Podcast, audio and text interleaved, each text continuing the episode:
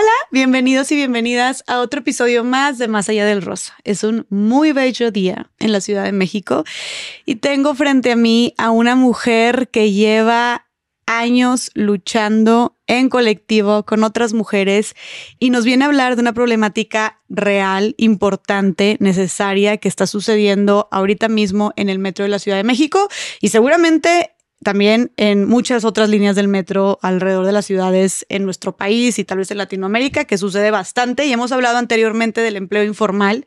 Estuvo con nosotros Tania Espinosa, eh, directora de Wigo, y estuvo hablando precisamente hace unos tres episodios, espero que lo hayan visto, sobre esta falta de oportunidades, de derechos, de trabajo digno en el empleo informal y de que es una realidad que la población en México, un gran porcentaje de la población de mexicanos y de mexicanas se dedica al trabajo informal, al comercio informal. Entonces, es importante eh, buscar cómo seguir dignificando y ofreciendo estas oportunidades a las personas que se dedican su vida a esto, que solamente quieren pues ganarse el pan de cada día de una manera digna, de una manera honesta y no deberíamos, de, no, no, no tendrían por qué batallar más o ser ignorados o ser penalizados, discriminados o incluso criminalizados por esto, ¿no? Entonces, bueno, eh, Tania vino a platicarnos un poquito sobre el contexto de cómo está México, también Latinoamérica, pero qué mejor que escuchar eh, de primera mano, ahora sí que, que vive personalmente en su día a día, a una mujer que se dedica precisamente a esto, que lleva más de 30 años dedicando su vida a este tipo de, de comercio y bueno, nos va a platicar precisamente qué es lo que enfrentan en el día a día y qué podemos hacer para formar parte de la solución. Qué mejor que escucharlo de ella misma. Y bueno, entonces tengo aquí conmigo a Patricia Martínez Rentería. Ella es vocera de la colectiva Leonas en Manada y además comerciante vagonera del Metro de la Ciudad de México. Pati, bienvenida, ¿cómo estás? Muchas gracias, buenas tardes y gracias por abrirnos estos espacios para poder visibilizar nuestra situación. No. Te agradezco. No, no, no, al contrario, gracias por darte, pues por darte la vuelta. Este, tú, ahorita si no estuvieras aquí grabando, ¿estarías vendiendo en el metro? Este sí, o estaría este, a lo mejor yendo a comprar mercancía o haciendo otras cosas. En el jale, en otras palabras. Gracias por darte el tiempo de estar aquí y, y, estoy segura de que va a valer muchísimo la pena. Platícanos un poquito de ti, este, Pati, ¿a qué te dedicas? Bueno, yo tengo en este, a, ahorita tengo 52 años. Eh, tengo 35 años vendiendo en los vagones del metro. Eh, pues toda mi vida he sido vagonera, ¿no? Ok. Eh, Va, perdóname que te interrumpa, pero yo creo que hay mucha gente que no sabe. ¿No? Lo que es vagonera. ¿Nos podrías también empezar explicando qué es? Claro que sí. Una vagonera o un vagonero somos las personas que nos dedicamos a vender nuestra mercancía dentro de los vagones del metro. Somos comerciantes dentro de los vagones del metro de la Ciudad de México. A todas nosotros o nosotras nos dicen vagoneros o vagoneras por lo mismo, porque realizamos nuestro comercio dentro de los vagones del metro. Okay. De ahí nuestro nombre. Okay.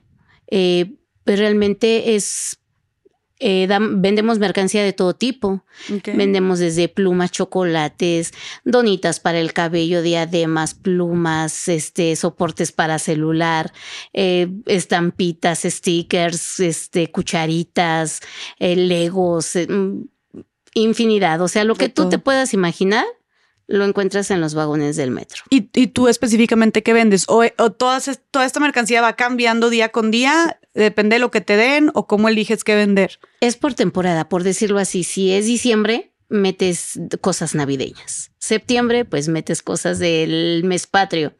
Cuando no es temporada ni de Navidad, ni mes patrio, ni nada que se festeje, pues son mercancías que a veces encontramos muy baratas o que salen de novedad. Hay gente que se dedica también a eso, a, a, que nos pasan la mercancía a nosotros a precios muy accesibles. Ellos se dedican a buscar mercancías como novedades, mm. que nosotros les consumamos a ellos. O sea, es una cadenita. Ellos también eran vagoneros y se dedicaron hoy, hoy se dedican a pasarle mercancía a los demás vagoneros. ¿Y ellos de dónde la consiguen? Se van a las bodegas, por decir de lo de Plaza Izazaga, ven, compran por cartones y la, el precio les baja a ellos. Por decir, yo voy y compro 100 piezas. -huh. A mí me dan un precio más caro. Pero como ellos compran por cajas cerradas, les baja el precio. Y el precio que a mí me dan allá en Peña y Peña de mayoreo es el mismo precio que ellos me dan, pero ellos me los acercan hasta el metro. Mm. Entonces a nosotros que no compramos tanta cantidad, nos conviene comprarlo con ellos. o sea, te lo entregan la En la- se mercancía. puede decir casi del metro. Ahí mero en el metro los ves y te dan la mercancía. Muchos están adentro del metro, se ponen debajo de las escaleras, o otros se salen afuera de las estaciones y ya sabes en qué estaciones están, y ya más sales del metro o, o les hablas a los torniquetes y ellos te la acercan la mercancía. Ok, pero entonces ya- ellos ya no son vagoneros. Ellos ya no entran a vagonear. Ellos nada más ya son como este inter eh, entre los de las bodegas. Son, dis- distribuidores, vaya. Ok, y, y eh, la, la mercancía que te entregan, ahora sí que tú la eliges o nada más te dicen, pues hoy hay esto. No, ¿no? tú la eliges. Por eso hay tanta gente que pasa en muchos lados porque unos te venden dulce, otros te venden artículos como vendas, como eh, carteras, como estuches para limpiar los oídos o las uñas. O sea, te venden infinidad de cosas y tú eliges qué es lo que quieres comprar. ¿Y tú qué sueles elegir para vender? Regularmente artículo, casi el dulce no me gusta venderlo, se le gana muy poquito, se vende mucho, sí se vende mucho, pero tienes que vender demasiado para sacar la ganancia porque se le gana muy poquito. Ok, entonces prefieres artículos, te refieres a ahora sí que cualquier cosita como dijiste del cabello, que si las uñas, que si juguetes, cualquiera de esas otras cosas, accesorios, De etcétera. hecho, mucho tiempo este, me dediqué a vender la mariposita para el arete, la que va atrás del arete que se les Ah. pierde la mariposita. Sí, yo tengo, uy, yo sería cliente frecuente tuyo. Vendo maripo- bueno, eh, tengo una- hago un folder y pongo todos los modelos de mariposa, vendo este para quitar el esmalte de las uñas, este donitas para el cabello. Entonces, esa es como mi fuerte de porque las mujeres siempre compramos todo eso. Ay, claro, sí, sí, sí, está, y nunca es suficiente, ¿verdad? Así es. Entonces, tú vas eligiendo lo que quieres vender. Te repito, a veces es por temporada o a veces salen mercancías muy buenas y se les gana parte de todo bien, porque hay mercancías que te vas por un peso. Entonces tienes que vender muchísimo. Dos te vas, pesos. o sea, la compras a un peso, la No, mercancía. La compras por decir el, vamos a poner el chicket Trident, que en, el, en un Oxxo te cuesta creo que ya 18 pesos. El paquetito. Ajá, el grande, el Valupac. En el metro te lo dan a 10 pesos. No manches. O Entonces, sea, casi a, la ti te mitad. los- a ti te lo dan a 8 pesos. Le ganas 2 pesos. Entonces, saca tu cuenta cuántos tendrías que vender para llevarte más o menos un día de que te alcance para tu comida y tu, o sea, tu día de trabajo. Claro. Eh, Entonces, y- ajá. y- ajá. Y hay mercancías, perdón, no, perdóname tú a mí. Hay mercancías que se les gana la mitad. Si te cuesta 5, la das en 10. Era lo que es te el iba a artículo. preguntar. Ok, sí, o sea, que te iba a preguntar como cuál es el porcentaje de ganancia que tienen normalmente en esta compra-venta de, de- con los distribuidores y ya con el público en general. O sea, les aumentan, lo máximo que ganan es el 50% Ujú, de lo que invirtieron y hay hasta uno que ganan, como dices, este un 20%. Sí. Pero venden mucho, por decirlo así, los que venden el chicle, como la gente sabe que afuera está muy caro, le compra un una sola persona, compra hasta cinco paquetitos de chicles, ¿no? Pero la ganancia es muy poquita, Ok. mucho, muy poquita. Pero ellos les conviene porque es cantidad lo que venden. Y por ejemplo, las don o sea, nos puedes dar otro ejemplo de que las donitas o el esmalte, como en cuanto, en cuanto te, te sale a ti, cuánto lo vendes. Mm, eh, por decirlo así, las donitas me salen en cinco, le gana cinco. Lo vendes en 10. Ujú. Ok. Hay mercancías que te salen en seis y las das en diez, ahí ya te llevas menos del 50. Ujú, ujú. ¿Y, y tú, ¿Y es algo que tú ahí le vas variando? Sí. O, o entre todas se ponen de acuerdo como los precios? Ah, en el precio sí. En el precio todos damos lo mismo al mismo precio. Si no está de que nadie es competencia de nadie, de que "Ay, yo te lo estoy dando más barato, no. No. Y cuando, por decir alguien, eh, ya cuando la mercancía va bajando, cuando es el boom, que es la novedad, está bien caro y le ganas poquito, pero de repente deja de ser novedad y la empiezan a bajar. Entonces también tú en el vagón ya la bajas. Si antes la dabas en, no sé, por, si- es un decir en 20, ahora ya la das en 10 porque ya bajó el costo. Ok. Solamente cuando salen así nuevas mercancías son caras, pero conforme va pasando el tiempo va, va bajando de precio. Ok. Oye, este, Pati, y, y digo, de manera general, ¿verdad? Y si te sientes cómoda compartiéndolo, porque me da curiosidad ahorita que dices esto de, oye, si un paquete de chicles le sacas dos pesos y como tú dijiste, pues cuánto tienes que, cuántos tienes que vender para sacar, pues para comer, ¿verdad? Eh, como cuánto se, o sea, cuán- qué, qué promedio dirías tú eh, que se termina ganando al día eh, siendo comerciante vagonero en el metro? Si llego a las 8 de la mañana, y me voy a las 5 de la tarde, más o menos me llevo 300 pesos. Ok. Por estar de 8 a 5 de la tarde son que 9 horas, más o Más o menos, ¿no? menos. 300 pesos. Ah. Y eso, y eso es el promedio. Más o menos 3, 350. Y un día que digas tú, me fue súper bien. Así de los cuando sale una mercancía nueva y que es, de- decimos en el vagón que es el rayón. Sí, oye, 16 de septiembre en Ajá, México, ¿no? Hay días que cuando trabajas así de 8 de la mañana y a lo mejor le paras hasta las 9 porque la venta está buena, Ujú, te andas llevando a lo mejor 800. 800. Y que, o sea, que es más común, o sea, si es común que tengan estas, est- estos días como muy exitosos o, lo- o en general es promedio. No, los exitosos son muy pocos. Ok. Solamente cuando, por decirlo así, vamos a suponer los, el mero día del 15 de septiembre y un día antes. Esos dos días se vende muy bien.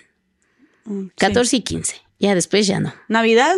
Y luego de ahí le brincamos hasta la Navidad. ah, hasta, o sea, y Halloween, ¿no? Casi no, es muy poquito, nada más el mero El día. Día de Muertos. Ese casi no. Es No. más el 15. Ya, ok. Oye, ¿y, y en el Día del Amor y la Amistad también? ¿San Valentín? Mm, no. no. ¿No? Yo sé que, que otros días podemos no, es que es muy- aprovechar. sabes qué? que, que para San Valentín como casi todo lo que se vende es como muy bultoso. Mm, Entonces, entre más metas mercancía, más te ve el operativo y es más fácil que te agarren. mm. Entonces, realmente tratamos siempre de buscar mercancías pequeñitas, que no cargues tanto, que las puedas guardar fácilmente por los operativos y entonces eh, tratamos de que no sea mercancía muy así, muy bultosa. Aparte que estorbamos a- de por sí, con el usuario tenemos la situación y entre más bultoso, más estorbas. Mm. Entre menos, pues menos, menos molestas al usuario. Sí, entonces tú vas con una, o sea, ¿cómo vas? Con una mochila vendiendo, ya es que de repente tienen cosas así como también tablas o este plásticos que están desplegados como los productos o como Regularmente ahorita ya no. Hace muchos años este se vendía, se metíamos hasta la bocina y cuando vendíamos el disco, el, el ahora sí que.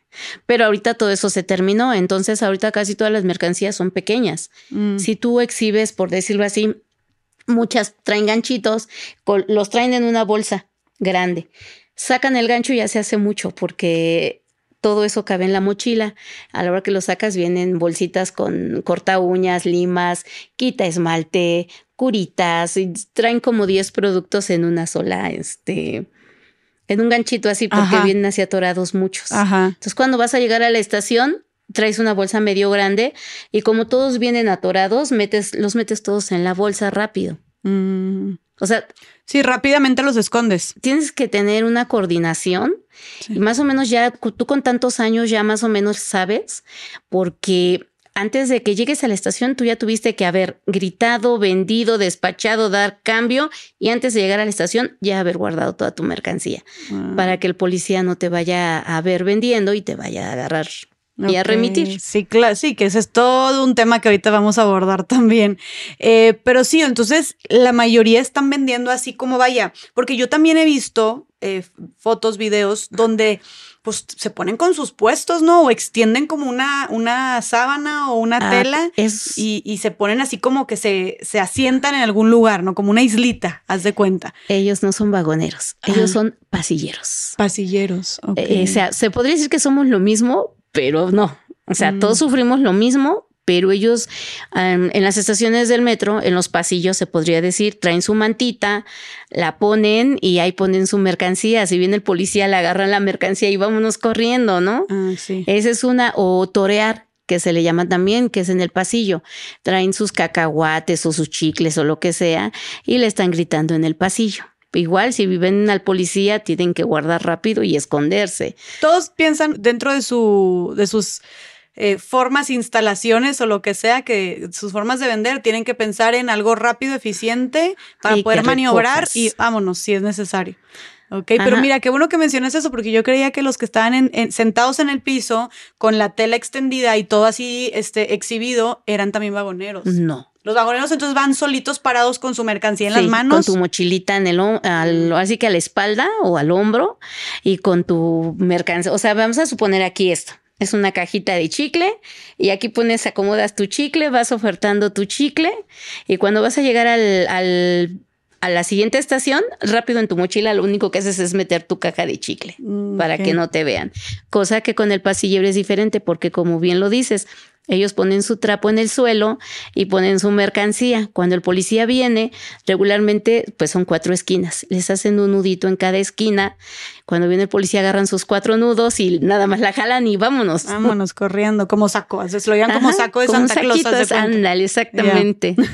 Pero somos diferentes, o sea, nosotros somos vagoneros y ellos son pasilleros. Ok. Oye, bueno, Pati, vámonos un poquito para atrás. Yo quiero saber de ti cómo es que este, empezaste eh, vendiendo en el metro. Llevas ya que más de 30 Sí, años vendiendo, ¿no? 30 ¿Qué fue lo que te llevó a, a- a- a- a estar este, en este oficio? ¿no? Pues bueno, mira.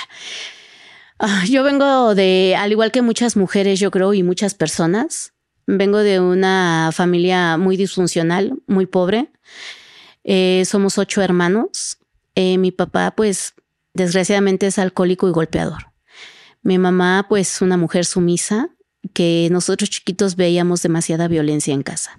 Ver a mi padre llegar y golpear a mi mamá, el padecer mucha hambre porque mi papá se desaparecía hasta una semana de la casa y mi madre tenía que ir a lavar ropa ajena o hacer qué hacer y nos dejaba, ¿no? Entonces ya llegaba en la tarde con algún taquito para darnos porque mi papá, pues bien, gracias, ¿verdad? Eh, vivíamos en unos cuartitos de lámina. Yo nací aquí en la colonia Portales, aquí en la Ciudad de México. Vivíamos en una vecindad, pero compraron un terreno en Ciudad Netzahualcoyot. Y de ahí, de aquí de- del, del Distrito Federal nos fuimos a Nesa. Allá mi papá hizo unos cuartos de lámina de cartón. Este, que cuando llovía, no sabía si, se, si llovía más adentro o afuera. A mí muchas veces me tocó que me sentaba y me ponía a llorar de que no alcanzábamos a tapar las goteras. Entonces, se inundaba tu casa. sí, se inundaba, se inundaba. Todos dormíamos en un solo cuarto. Y eran 10 en tu casa, ocho, ocho hermanos y Sí, dos camas. En una camita nos acomodamos casi todos los hermanos y acá se dormía mi mamá y mi papá con el más chiquito o los dos más chiquitos. Entonces, este fue una situación muy fea, donde la realidad era que mi mamá se iba a, a conseguir este al mercado, a- así, ella no sé realmente, muchas ocasiones, pero ella traía jitomate ya feo, cosas feitas, las limpiaba y así nos daba ella de, de comer. Así limpiaba y para hacer su sopa o lo que fuera, ¿no? O sea, ya se los maniobraba como para conseguirles algo de comer al final. Exactamente, porque mi papá brillaba por su ausencia. no, no aportaban nada. Cuando Pati. llegaba, cuando llegaba, pues sí, le daba su gasto, por un decir así, ¿no? Pero cuando se desaparecía muchos días, dejaba a mi mamá sin gasto, el gasto se le acababa a mi mamá y mi papá, pues no llegaba muchos días, ¿verdad? Aparte que como mi papá era golpeador, a todos nos pegaba feo. ¿No? Mi papá hacía, yo creo que la gente de antes lo conoce, hacía, eh, bueno, y los de ahora, ¿no? Los cables de luz, mi papá hacía como una trenza y con esa nos daba. Hay una situación que siempre le he platicado y que siempre me va a acompañar toda la vida. Yo tendría como, yo creo como unos seis, cinco años y estábamos comiendo en la mesa y se me cayó un vaso de refresco. Y mi papá, así, me levantó del cabello, así chiquita yo me levantó. Fue tan fuerte eh, lo que me jaló que mi papá me arrancó todo esto y me dejó como fraile mucho tiempo. Aquí tenía yo el hoyo. Mi mamá me echó muchos remedios. Me echó jitomate, que ajo chino, petróleo, no sé qué tanto me puso mi mamá. Y pues me empezó a salir el cabello, gracias a Dios. Pero mi padre fue un hombre muy, es un hombre muy violento. Ahorita ya porque ya está grande, ¿verdad? Pero siempre fue mi padre un hombre muy violento. Y pues mi mamá al vivir esa situación también era violenta, ¿no? Entonces recibíamos violencia por parte de él, por parte también de mi mamá. Y mucha violencia psicológica, supongo también. ¿No? Sí, sí, sí. Y yo ah, hoy que soy grande no culpo a mi madre porque hoy entiendo la vida tan dura que llevó al lado de mi papá, ¿no? Claro. Entonces, a lo mejor de más chicas sí decía, ay, mi mamá esto, mi mamá el otro, ¿no? Por haberse dejado tanto tiempo. Pero yo no sé lo que ella vivió realmente también en su niñez. Su mi mamá fue una mamá, su mamá la abandonó también de niña. Entonces fue huérfana. Eh, ¿Y su papá? Eh, mi mamá y mi, mis dos, mi mamá y otra hermana, fueron, este, las abandonaron completamente. Aquí en la Ciudad de México buscaron a una madrina que tenían, y, pero ellas vivían prácticamente en la calle. No. Entonces realmente vivieron una niñez muy triste y muy fea también. Y pues no me queda más que entenderla. Totalmente. Y, y, y a ver, también supongo que tu papá debe haber vivido cosas fuertes para, para ser así de violento. Mi abuelo era muy, muy, muy violento, yo lo conocí todavía.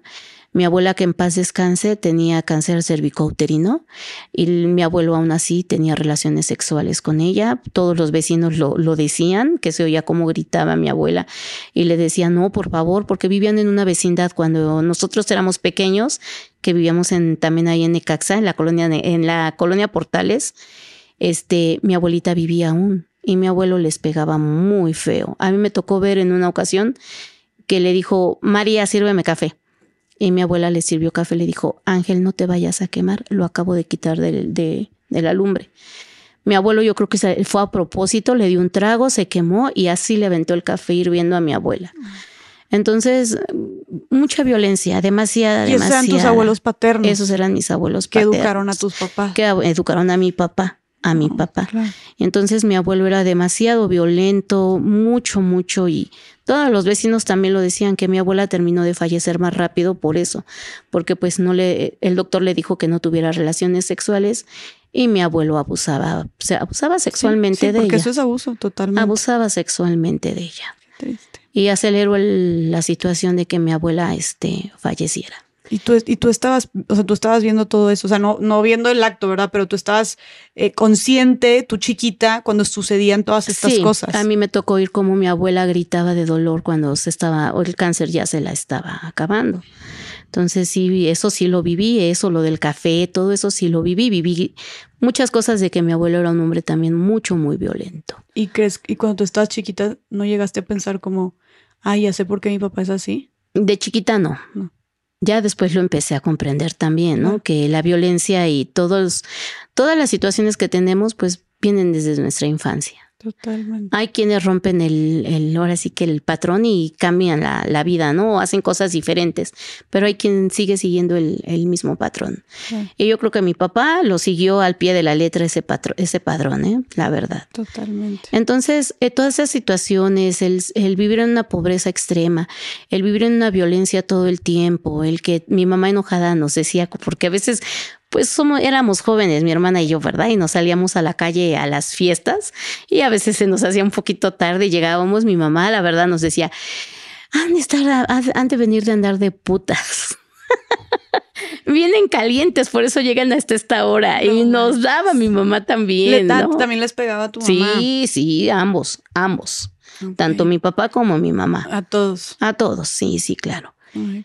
Entonces, yo creo que esa situación yo ya decía, ya no quiero estar aquí, ¿no? Y lo que como, al fin de cuentas, adolescente y tonta, me salgo de mi casa. Esa vez me fui a ver a mi novio.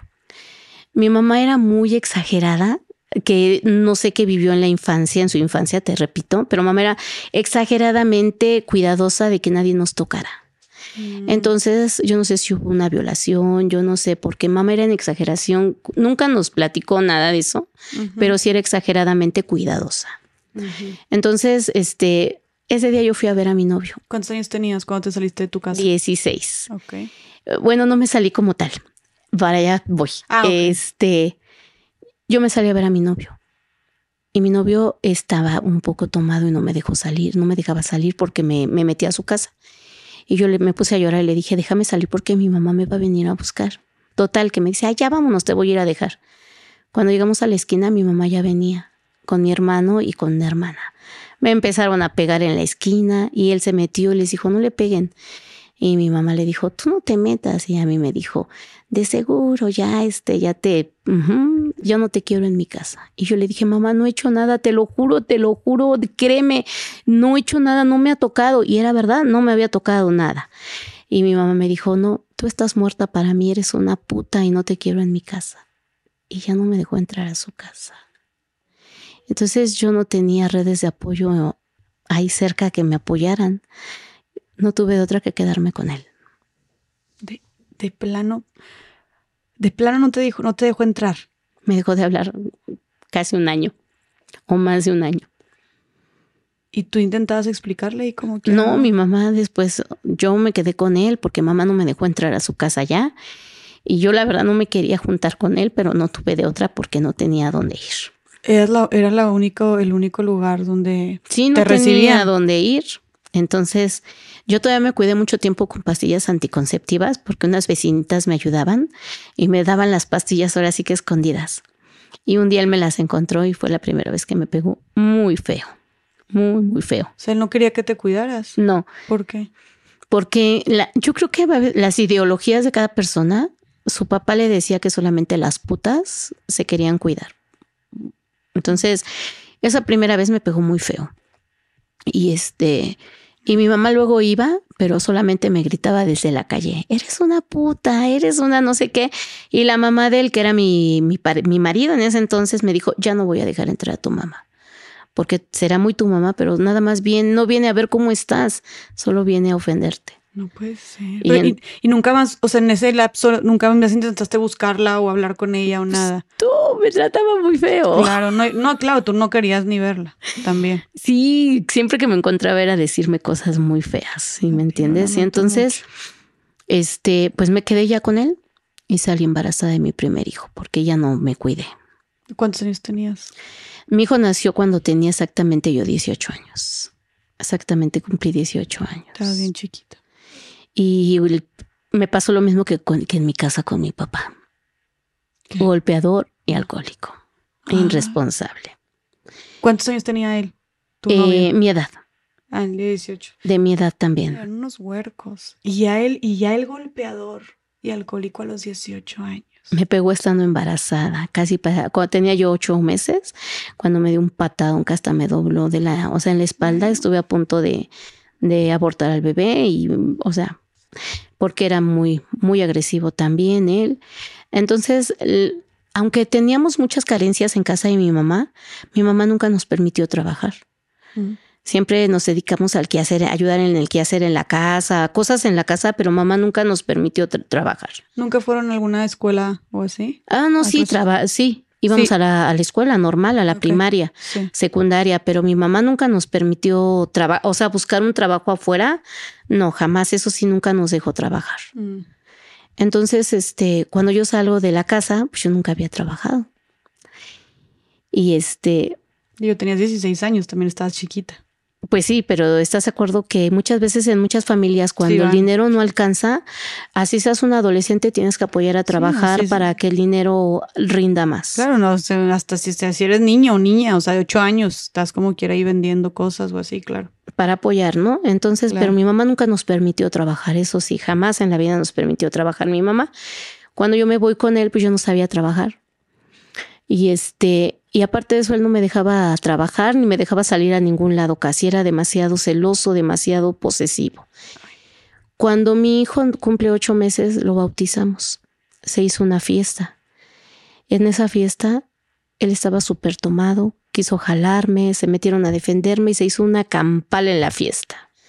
Ese día yo agarré a mi hijo y abandoné su casa. Dije, hasta aquí. Yo no pienso aguantar más. Y me fui a refugiar a la casa de unas amiguitas que me dijeron, vente, ya no regreses. Sabían cómo me trataba. Y me dijeron, ya no regreses, Pati. Gracias a Dios tenías esas amigas. Fui conociendo, o sea, en el camino en mi vida, pues se dieron, fueron, se fueron, se dieron cuenta cómo me trataba y ellas me abrieron las puertas de su casa. ¿Y qué crees que es lo que te haya motivado principalmente como a animarte a dejarlo? Porque pues no es nada fácil. No es nada Yo ya quería dejarlo, pero tenía miedo. O sea, realmente desde que me fui con él y empecé a, a ver toda la situación, yo ya lo quería dejar, pero no tenía dónde irme. Entonces era miedo que yo decía, ¿a dónde me voy a ir? Mi mamá no me quiere ni ver, no tengo quien me apoye. Y cuando ellas me dijeron, vámonos, ese día dije, vámonos. O sea, ni lo pensaste. No, no, no, no. Ese, día te ofrecieron la oportunidad y ese día me dijeron, tomaste. vámonos. Agarra al niño, vámonos. Y corrimos, corrimos, corrimos. Y me fui a esconder a su casa de ellos. Y dejaste todas tus cosas Sí, allá y sí, todo. sí, sí, me, nada más me fui con mi hijo en brazos, nada Wow. más. Wow. Ok. Y este, y ya al poquito tiempo me metí a trabajar en donde empacan la tostada. Y- Ok. ¿Cómo, cómo nos podrías platicar un poquito de Sí, don, tienen máquina de tortilla eso? Y primero hacen la tortilla, es más delgadita que la normal, y la suben a, te- a secar. Ya después de ahí la meten a unos, como a unos casos, como a unas, sí tienen unas, este, como, como donde hacen las quesadillas, Ah, pero así largotas. Ah, Y entonces meten la tostada, tiene un, la que quede bien doradita como la venden y la ponen a escurrir. Y ya después hay personas como a mí que me contrataron, donde te dan la bolsa, metes la bolsa como las tostadas acomodadas. Y ves que, no sé si las has visto que vienen Sí. así como en una bolsita de plástico. claro, claro. Y les ponen la liguita para que queden selladas. Ah, bueno, pues nos dedicábamos a acomodar la tostada así y a, a enrollar, o sea, a embolsarla. Sí, como dices, empacar las tostadas, literalmente. Y este, y, y este trabajo lo conseguiste viviendo tú con estas amigas Eh, yo ya conocía porque ahí en esa donde vivía yo con él, toda esa calle eh, habían tostaderías Mm. donde hacían eso de la tostada y aparte de eso, este su madrina de él tenía también una tostadería en otras, o sea, calles más lejos. Mm, Entonces yo empecé a trabajar primero ahí porque como yo no sabía trabajar, empecé a trabajar ahí. Claro. Ahí fue donde te ofrecieron y tú va. Eh, y, a, y a esto tenías igual 18 años más o sí, menos. fue cuando tenía yo a mi hijo toda chiquito y entonces me Y tú daban mantenías sola a tu hijo. pues no me alcanzaba, no pagaba renta, estaba yo de arrimada, como se dice, con estas amistades. Ok. Y entonces ahí en la tostadería yo, yo dije aquí, porque me dejaban tener a mi hijo en una cajita de huevo. Entonces yo estaba embolsando aquí, hacia un lado, y acá a mi hijo en una cajita de huevo. Entonces, pues no lo descuidaba, lo tenía conmigo. El sueldo era muy poco y el trato, la verdad, eran medio déspota las muchachas. Y yo dije, no, es muy poquito, es muy poquito, no me alcanza ni para pagar una renta, no me alcanza para nada lo que me dan. Entonces, ¿Te acuerdas cuando te los pagaban? ya no me acuerdo. Pero lo que sí recuerdo era que era muy, Muy poquito. poquito. Pues No me alcanzaba ni para pagar una rentita, ni un cuartito siquiera chiquito. Y eso que vivía en Ciudad Nezahualcóyotl, que las rentas allá son baratísimas. No me alcanzaba ni para pagar una renta. Entonces me acordé, no sé en qué momento en mi cabeza me acordé, yo no sé si la desesperación, el hambre, me acordé que ahí en la colonia habían personas que se dedicaban a vender en el metro. Y un tío político mío. Y entonces dije, yo tengo que salir adelante. Fui a buscar a mi tío y le dije, tío, deme trabajo, por favor. Y se me quedó viendo y me dijo, ¿segura? Y le dije, sí, tengo un hijo que mantener y otro que ya viene en camino. ¿Estabas embarazada? De esta, de este. Des- del mismo. Del mismo. Sí. Ok. Y entonces le dije, tengo este a mi hijo de brazos y ya estoy embarazada del otro. Y pues ya me puse a llorar y me dijo mi tío, vente mañana, te espero a las 4 de la mañana. Entonces con las muchachas que yo vivía les dije, es el primer día les dije, te encargo a mi hijo, no seas mala, no sé cómo está la situación, no sé si me lo pueda llevar, te encargo a mi hijo nada más hoy. Y me dijeron, sí. Y me fui al metro. Abrimos el metro. O sea, esperamos a que abrieran la, el metro, éramos las primeras personas que entraban al metro para empezar a vender. Y ya me di cuenta que me podía llevar a mi hijo. Entonces empecé a vender con mi hijo en un canguro. Ok. ¿Qué, qué, qué, qué fue lo primero que Chicles. vendiste? ¿Te acuerdas? Chicles. Ajá. Eran unos paquetes que traían ocho paquetitos eh, como... ¿Has visto los de cuatro pasillas? Sí. Ok. Se llamaban Clark. Todavía me acuerdo. Se Mm. llamaban Clark. Y eran de pastillas de, de colores, ¿no? De canela, de menta, hierbabuena. Entonces hacíamos unos paquetitos de que traían 10 paquetitos de los de cuatro pastillas. Y este y de lo que yo ganaba, yo le tenía que dar la mitad a él. ¿La mitad? Sí. ¿A Si tu yo tío? ven- sí. Antes en el metro no podías llegar a trabajar por tu cuenta. Eh, habían muchos liderazgos antes, cuando yo llegué, y entonces tú no podías entrar a trabajar por tu cuenta. Tenías que ser chalán de alguien por mucho tiempo. Si eras hombre, te ponían a pelear con los más malos del metro y te ganabas tu lugar. Ala. Y si eras mujer como tú, bonita, delgadita, así, te decían sí, pero pues te tienes que acostar conmigo. Para poder vender. Para poder entrar. Es cuenta que el pase para entra. poder entrar. Y de ahí lo que vendas es la mitad para mí. No, si tú entrabas así dándoles, así que acostándote con ellos, ya no te pedían que chalanearas. Ya Ah. podías entrar libre por tu cuenta porque ya te había costado el, el acostarte, ¿no? Ay, no, Dios Y mío. aparte de eso tenías que pagar tus semanas. Ya no me acuerdo tampoco, pero creo que, no, ya no me acuerdo cuánto se pagaba de semanas. Te estoy hablando de hace 35 años. Los líderes cobraban a la semana una, una cuota, por un decir así. O sea, como si pagaras renta por estar ahí o piso por estar ahí. Y chalán, entonces ser chalán era como trabajar para alguien, Tú no pagabas semanas ni nada, las pagaba tu patrón en este caso. pero tú le pagas la mitad Pero tu tú, patrón. tú le tenías que dar la mitad de lo que tú vendieras a la persona. Y en este caso Era mi tío político. tío. Ok. ¿Y eso todavía sigue funcionando así en el metro o ya no? No, ya no, ya se Ah. acabaron los liderazgos. Tiene mucho. Los liderazgos eran que, o sea, eran o sea, hombres, señores, o sea, ¿cómo llegaban a ser los liderazgos? Mira, yo paso a donde sé, porque yo cuando llegué ya habían muchísimos líderes, ¿eh? Cuando yo llegué, obviamente eran gente que eran de la calle, bien, este, vendían a la mejor en los cruceros, era gente ruda de por sí. Y entonces se met- vieron que había posibilidad, se metieron y de ahí fueron invitando a más gente y los que invi- invitaron pues eran los que sabían, ¿verdad? Ellos fueron, se auto, ahora sí que los primeros se autonombraron líderes. Ah, ok. Que eran estos que exigían y que bien brutales. De hecho, de hecho, este, pues detuvieron a personas porque, por decir en línea uno, es muy sonado, salió hasta en Facebook. Am, detuvieron a la persona que era líder ahí y hasta el reclusorio fue a dar. Porque tuvo muchas, este, lo demandaron muchísima gente por extorsión. Ah, extor- o sea, extorsión también. Porque les pedían y si no daban, les pegaban. Entonces ya era una extorsión, ¿estás de acuerdo? Claro, claro. ¿Y eso recientemente? No. Eso Ya tiene mucho. no, sí, de aquellos años. Dices que ahorita lo de los liderazgos ya no funciona, entonces. No, ya no, ya no hay líderes. Ok. Entonces empiezas a vender porque tu tío te, te dio chance. ¿Y cómo, o sea, recuerdas cómo, cómo fue tu proceso de El iniciación? primer día, sí, claro que sí. ¿Cómo fue tu primer día en el metro? Yo no sabía, ni siquiera andaba, estaba acostumbrada a andar en el metro. Ni siquiera, porque pues yo vivía hasta en esa, no utilizaba el metro para nada. Ya me dijeron, vas a trabajar de aquí de San Antonio Abad a General Anaya. Sí. La primera vuelta, yo sentí que todo el mundo me miraba.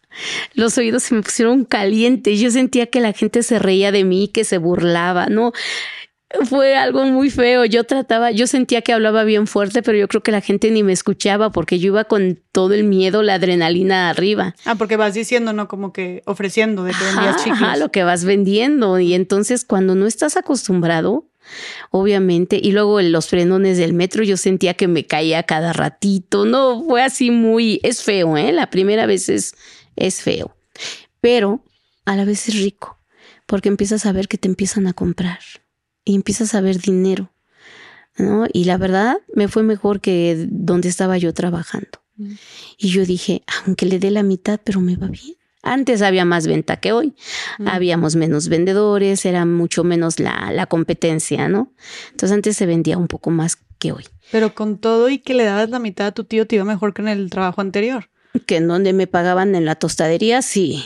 Sí, sí. Entonces tú te diste por servida. Ujú, ujú. Y, y entonces dices que estabas toda asustada. Sí, y más que me, me di la primera vuelta y en la segunda vuelta, en lugar de agarrarlo para donde tenía que ser, lo agarré para el lado de cuatro caminos. Mm. Y me agarraron allá abajo los vendedores y me quitaron toda mi mercancía. Porque me dijeron que andaba yo pirateando. No era mi lugar y que andaba yo pirateando. Mm. Y ahí voy llorando, me quitaron mi mercancía. Ay, no, con tu tío. Pobrecita. Y ya ellos, él habló con el que era el líder de ese tramo y ya fueron para allá y sí recuperaron mi mercancía. Ok. Ay, no, qué susto. Entonces me di cuenta que podía llevarme a mi hijo a trabajar. Y empecé a trabajar con mi hijo. Empecé a trabajar cuando mis compañeros se dieron cuenta que yo estaba embarazada, porque primero no se me notaba el embarazo, obvio. Cuando mis compañeros se dieron cuenta que estaba yo embarazada, se volvieron muy solidarios conmigo. Me ayudaban a cargar mi mercancía, porque como el chicle pesaba muchísimo, ellos me ayudaban a cargar mercancía. Me decían, dame 20, dame 20, así varios. Ya mi bolsa no pesaba. Y mis compañeras me decían, si quieres dame al niño unas vueltas, te ayudo para que descanses un rato.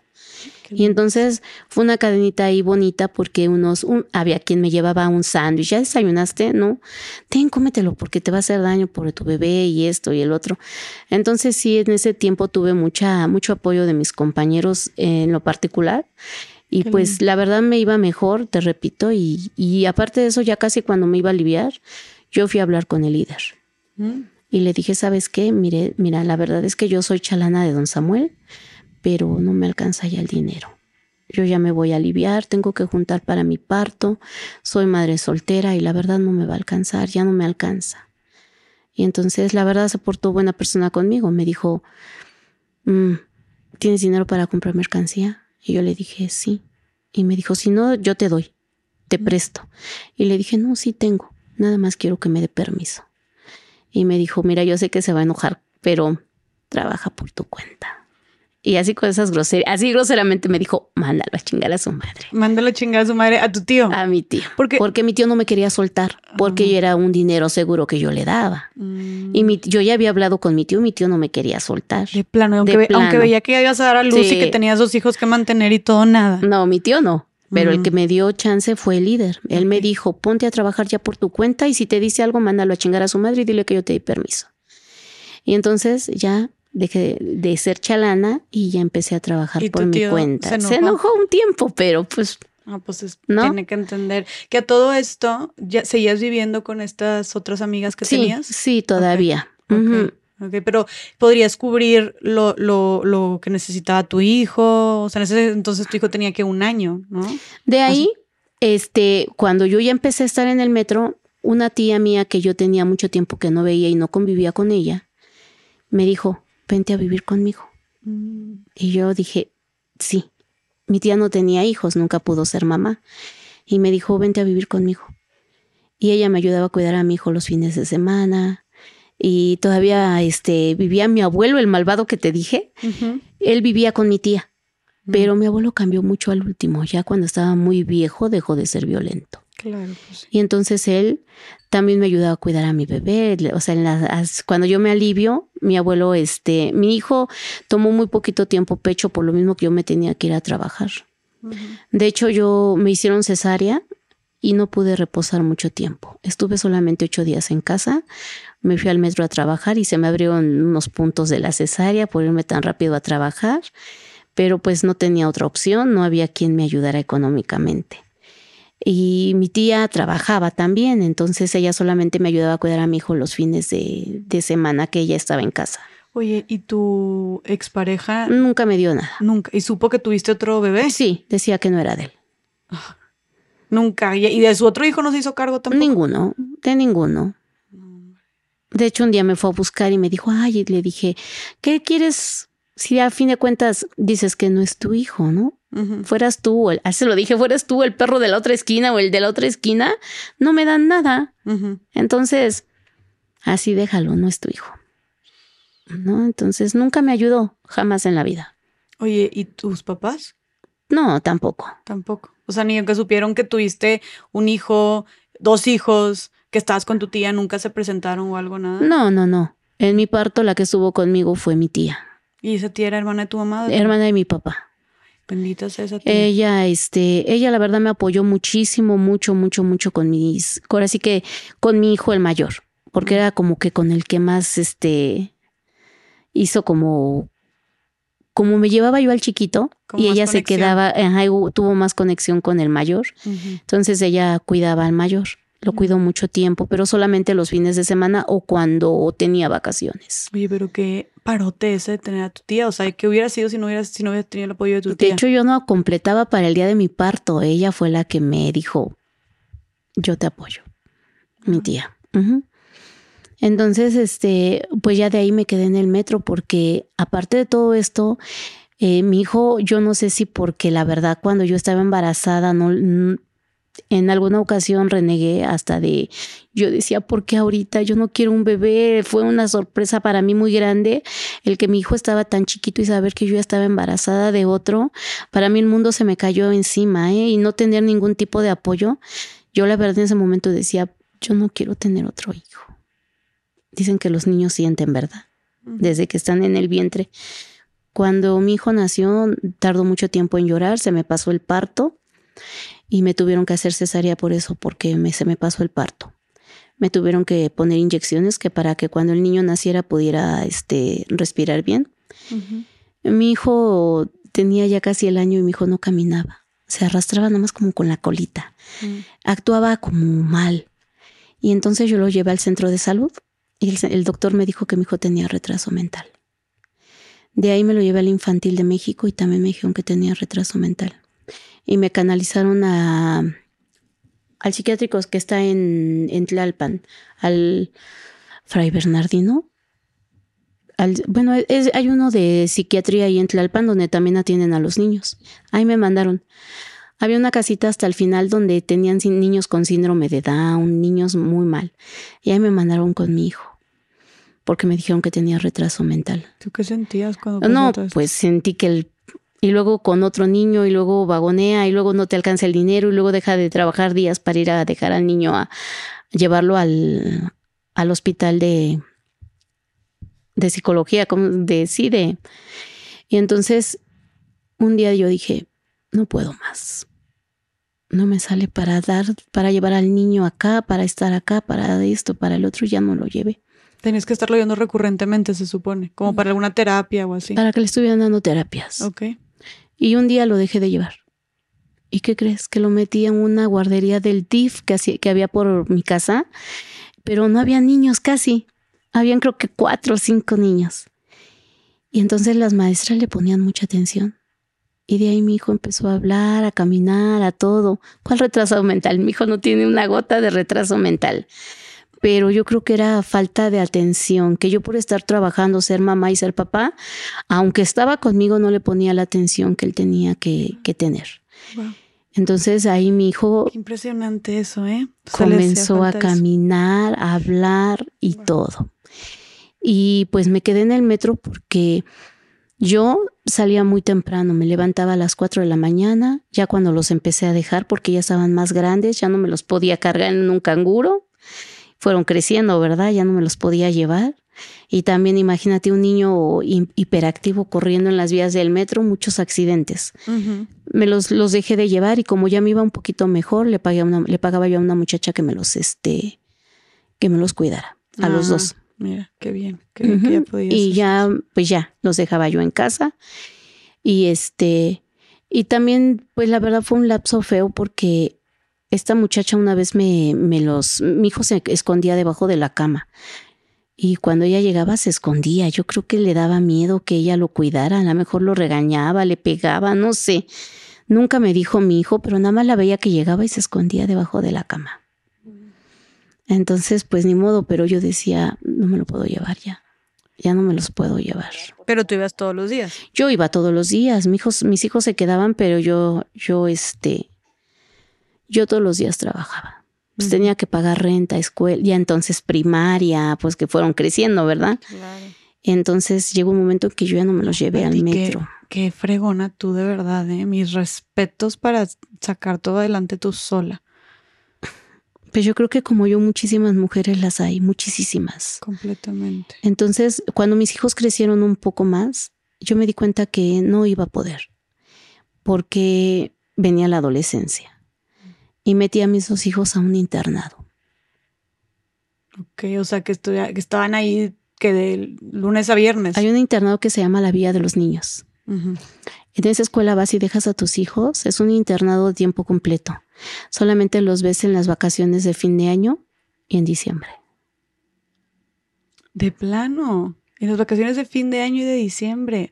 Ok, pues, es que está cabrón, la neta. ¿Qué hacía? Pati. Sí, está cabrón. O sea, yo creo que hubiera hecho lo mismo en tu posición y muchas personas. Yo decía, por lo menos mis hijos ahí están cuidados, comen a sus horas, les dan educación, no los arriesgo a que los vayan a violar, a que les vayan a hacer algo, a que tomen algún vicio, a muchísimas cosas. Eh, Jura, jura lo que mucha gente me criticó ¿eh? y me juzgó, pero yo dije, no me importa. Y pues yo tontamente, es una realidad, después me volví a, a juntar y tuve otro niño, Mm, el más pequeño, tengo tres, ok. el más pequeño, Con otra persona. sí. Mm. Esta persona nada más un día se fue, ya no regresó. Ah, chingón. ujú. Pero ya, ¿y sabía que estabas embarazada o que Él te- estuvo conmigo hasta que el niño tuvo un año, Ah, o sea, pero un tenía- día se fue y ya no tenía regresó. su hijo y se fue sin decir. Oye, pero y, y si se fue por su voluntad, no, Sí, no, sí. desapareció o algo. No, ya después de mucho tiempo me lo, lo- o sea que lo, lo volví a ver. O sea, sí se fue el don Juan nada más porque quiso. No, Pati. Ay, Pati. Sí, y este, y pero ¿qué crees que eh, a final del día Los tres decidieron, el más chiquito decidió irse al internado también por él mismo, ¿eh? Me dijo, yo me quiero ir, ma. ¿Cuánto llevan tus hijos en el internado y a tus otros hijos? Mi hijo es el más chiquito, mi hijo tiene, ahorita tiene 26 años, el más chiquito. Mm. El mayor tiene 36 y el que le sigue tiene 34. Mm. Y cuando lo mandas a tu hijo, o sea, el más chiquito que se, que se quiso ir al internado, ¿cuántos años llevan en el internado? O sea, ¿estuvieron varios años en el internado tus hijos? La secundaria nada más, nada más es- era secundaria. Ah, ok. Eh, secundaria, eh, los dos primeros. El más chiquito ya implementó el internado secundaria y preparatoria, entonces el más chiquito estudió ahí secundaria y preparatoria. Mm, no, y me imagino que sí fue, o sea, una vez que los dejaste, sí fue para ti un alivio, ¿no? En la cuestión de que ya no me preocupaba cómo estaban ellos, sí, Claro, claro. pero difícil a la vez porque quieras que no, desde muy pequeños ellos se separaron de mí también. Se rompió como ese lacito de mamá y, y sí hubo una situación ahí de rompimiento porque se fueron muy pequeños de mi lado. Sí, o sea, para la gente que te pudo haber criticado, eh, claro que para ti no fue nada fácil tomar esa decisión, pero lo hiciste pensando en tus hijos. Sí, a mí me daba miedo. El entorno en el que vives muchas veces jala a tus hijos. Y entonces, este, yo no quería que mis hijos fueran delincuentes, ni rateros, ni nada por el estilo. Claro. Y gracias a Dios, pues, no son lo mejor, pero tampoco son lo peor.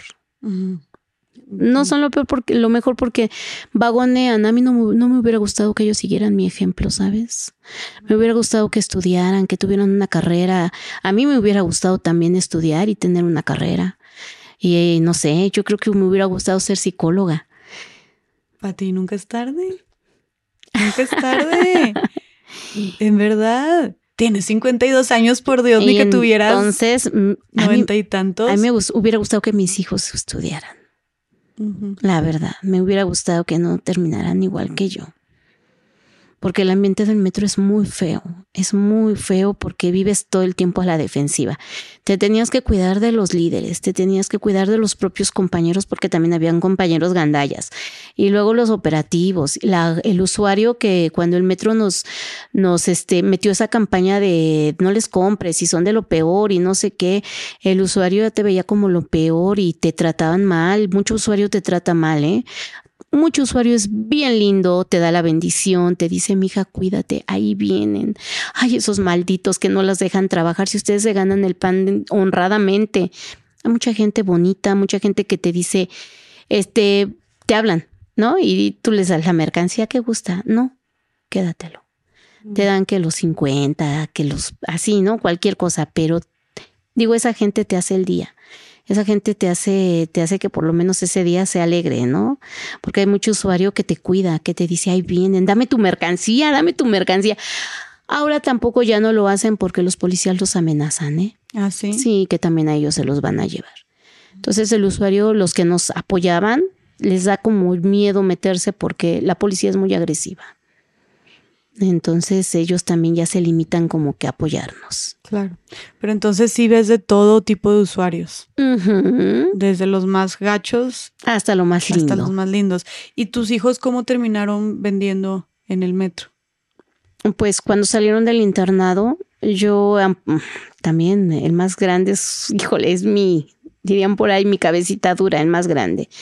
Cuando salió del internado, yo lo metí a la prepa. ¿Y qué crees? Que me mandó a hablar el director porque nunca entraba a la escuela. Entonces lo saqué porque ya no lo querían en la prepa y lo metí a, una, a la prepa abierta. Mm. Y tampoco nunca fue. Entonces ¿Y a dónde iba? se iba de pinta con los amigos. Mm.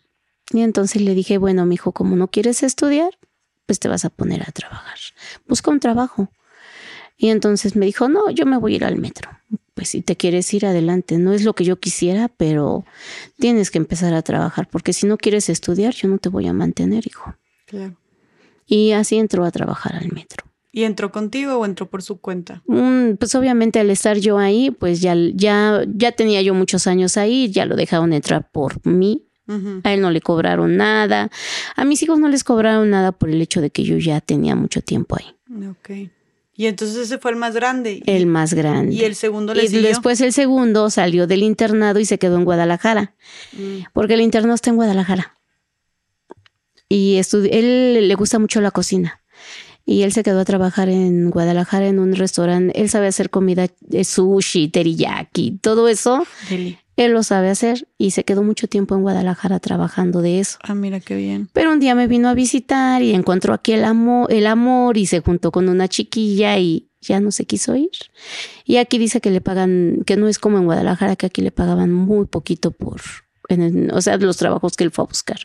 Porque sí intentó buscar de lo mismo, pero me decía, pagan bien poquito, mamá. Mm. Y su mujer no se quiso ir a Guadalajara. Mm. Entonces también se regresó a vagonear. Se regresó, o sea, ya había agoneado antes. Sí, muy Ah, ok, poquito.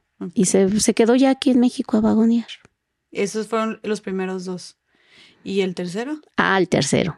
Ese niño nunca le gustó mucho el metro, pero él cuando salió del internado él ya venía con secundaria y con preparatoria. Mm. Yo le fui a hacer su trámite para la universidad. Él ya llegó a hacer exámenes y todo el rollo. Se quedó en la UAM. Y él, como nunca le gustó el metro, él siempre fue niño de cuadro de honor desde la primaria. Siempre le gustó mucho la escuela a él, de siempre. ¿eh? Y él, este, iba al metro a trabajar, pero para sacar para pasajes, para lo que necesitaba para la universidad. Porque eso sí, eh, bien orgulloso, un día me dijo, no quiero que me ayudes. No quiero que el día de mañana digas que por ti yo terminé la escuela. Entonces yo me la voy a pagar solo. Y se iba a vagonear para sacar para pasajes, para lo que él tenía que sacar.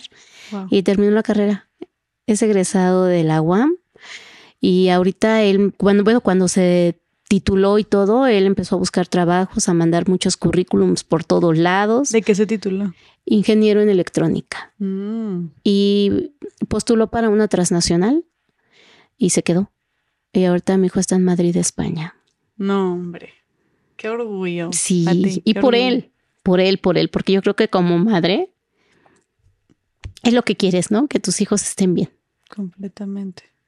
Claro, claro. ¿Cómo te sientes de cómo te sientes de tener un hijo trabajando en España que se pagó su carrera Súper vagoneando? orgullosa. Es, o sea, la verdad es que es súper orgullosa.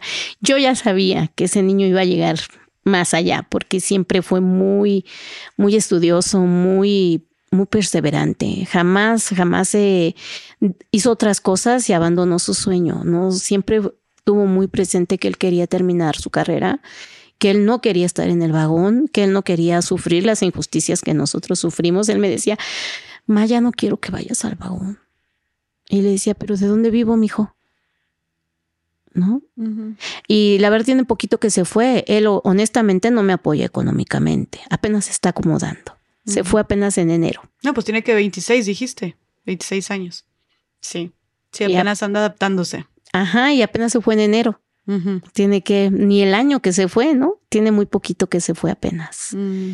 Entonces me dice, ma, espérame, porque yo apenas estoy acomodando mi vida. ¿No? Claro. Y entonces yo le digo, no, por mí no te preocupes, hijo. Yo todavía soy una mujer muy fuerte que todavía puedo trabajar. Tú preocúpate por ti, mijo. Claro. ¿no? Pero sí, estoy muy llena de orgullo porque digo, mm, también no toda la gente sale del vagón y mi hijo es un claro ejemplo de que si lo crees, lo puedes lograr, ¿no? Está increíble. Si lo crees, lo creas. Si lo crees, lo creas. Claro. Y digo, pues con el ejemplo de mamá que tenía también, ¿cómo no, verdad? Gracias, él me dice lo mismo. Si no hubiera sido mi mamá, mamá, yo no sería lo que soy, Ay, no. ¿No? Entonces sí. Wow. Entonces, no nada más mi hijo, hay mucha gente que ha sacado sus carreras del metro. Tengo una hermana que es abogada y tengo otra hermana que es licenciada en pedagogía. No han conseguido trabajo ellas, ellas sí no han corrido con la suerte de mi hijo, pero ellas también son, ahora sí que sacaron su título y todo, tienen su, su, su o sea, terminaron completamente, no dejaron la universidad a la mitad, Y la todo terminaron. pagándolo con lo que sacaban de Del vender metro. en el metro. Tengo unas amistades que una de ellas es enfermera, trabaja en para el gobierno en un este creo que en un centro de salud, otra es abogada y también trabaja en el Estado de México, pero es abogada, otro amigo que también es abogado, o sea, mucha gente, te puedo enumerar muchísima gente que ha sacado su carrera del vagón. Pero, ¿y sac- sacaron su carrera del vagón y siguen trabajando en el vagón? Ellos, algunos ya no, Unos ya no. Ok. Sí. por decir, ahorita el, fue muy sonado, ¿eh? Lo criticaron mucho a cuando pasó, pero él es el secretario de Cultura de la Ciudad de México. Él era vagonero. Mm. Terminó la universidad también. No manches. Y hoy, el día de hoy es secretario de gobierno. Oye, pero qué bonito esto que dices y, y creo que de aquí podemos partir en cómo el vagón, el metro, el comercio en el metro le abre muchísimas puertas y oportunidades a bastantes personas, ¿no? Para que puedan impulsarse, desarrollarse y tener un mejor futuro, ¿no? Eh, ¿Cuánta gente, como dices tú, no está pagando? Pues, digo, para empezar, tú sacaste a tres niños adelante por tu tú sola vendiendo en el metro. Exacto. Y luego estos mismos hijos, pues, oye, tal vez ellos siguen en el vagón, pero pues están manteniendo también a sí mismos, a sus parejas, familias, no sé, y tuviste un hijo que aparte pagó su carrera vendiendo en el vagón, o sea, qué bonito esta como oportunidad de tener una mejor vida que ofrece el metro. Y aquí viene el tema de por qué se considera un trabajo informal vender en el metro. Para empezar, el metro es una zona federal donde está prohibido vender. Eso para empezar de entrada, ¿no? No, hay, no nos dan permiso. Eh, pero se supone que solamente es una falta administrativa y nos deberían de cobrar una multa mínima. ¿no? Eh, el metro se ha encargado, es, es lo que te comentaba hace ratito, que el metro se ha encargado de hacer muchas, pero mucha campaña en nuestra contra. Y el metro es el gobierno federal. El gobierno, por parte del gobierno federal, exactamente. Entonces, este, no les compres, son delincuentes. Todo lo que sucede en el metro malo somos nosotros. No existe nadie más que nosotros. Entonces yo, yo siempre lo he pensado que somos la caja chica de gobierno de toda la corrupción que puede haber dentro del metro. ¿Por qué? Porque al gobierno no le conviene darnos tal vez un permiso porque pagamos multas sin que nos den un recibo. Mm. No nos dan un recibo. Se supone que tú caes a, donde caigas y te dan una, una, una, papeleta que pagaste una multa, ¿no? A nosotros no nos dan nada. Entonces, todo este dinero que mm. cae de nosotros, ¿a dónde se va? ¿Cómo lo, lo dicen? Si no hay un registro, ¿dónde se va todo ese dinero? Está muy sospechoso eso. Está demasiado sospechoso. ¿Y quién te lo cobra? Las autoridades. Ah, no te recibe cualquier delegación. El metro hizo ese juzgado cívico que está en Pino Suárez, es el CU8, creo que es CU8. Ese solamente se, dedica a recibir vendedores del metro. Nada más a recibir vendedores del metro. O sea, no nada más. Entonces, a ti te detienen y tú le dices al, juez, es que no me agarró vendiendo, yo solamente estaba parada como usuaria. Ah, no me interesa, a las galeras. Pero es que no me interesa.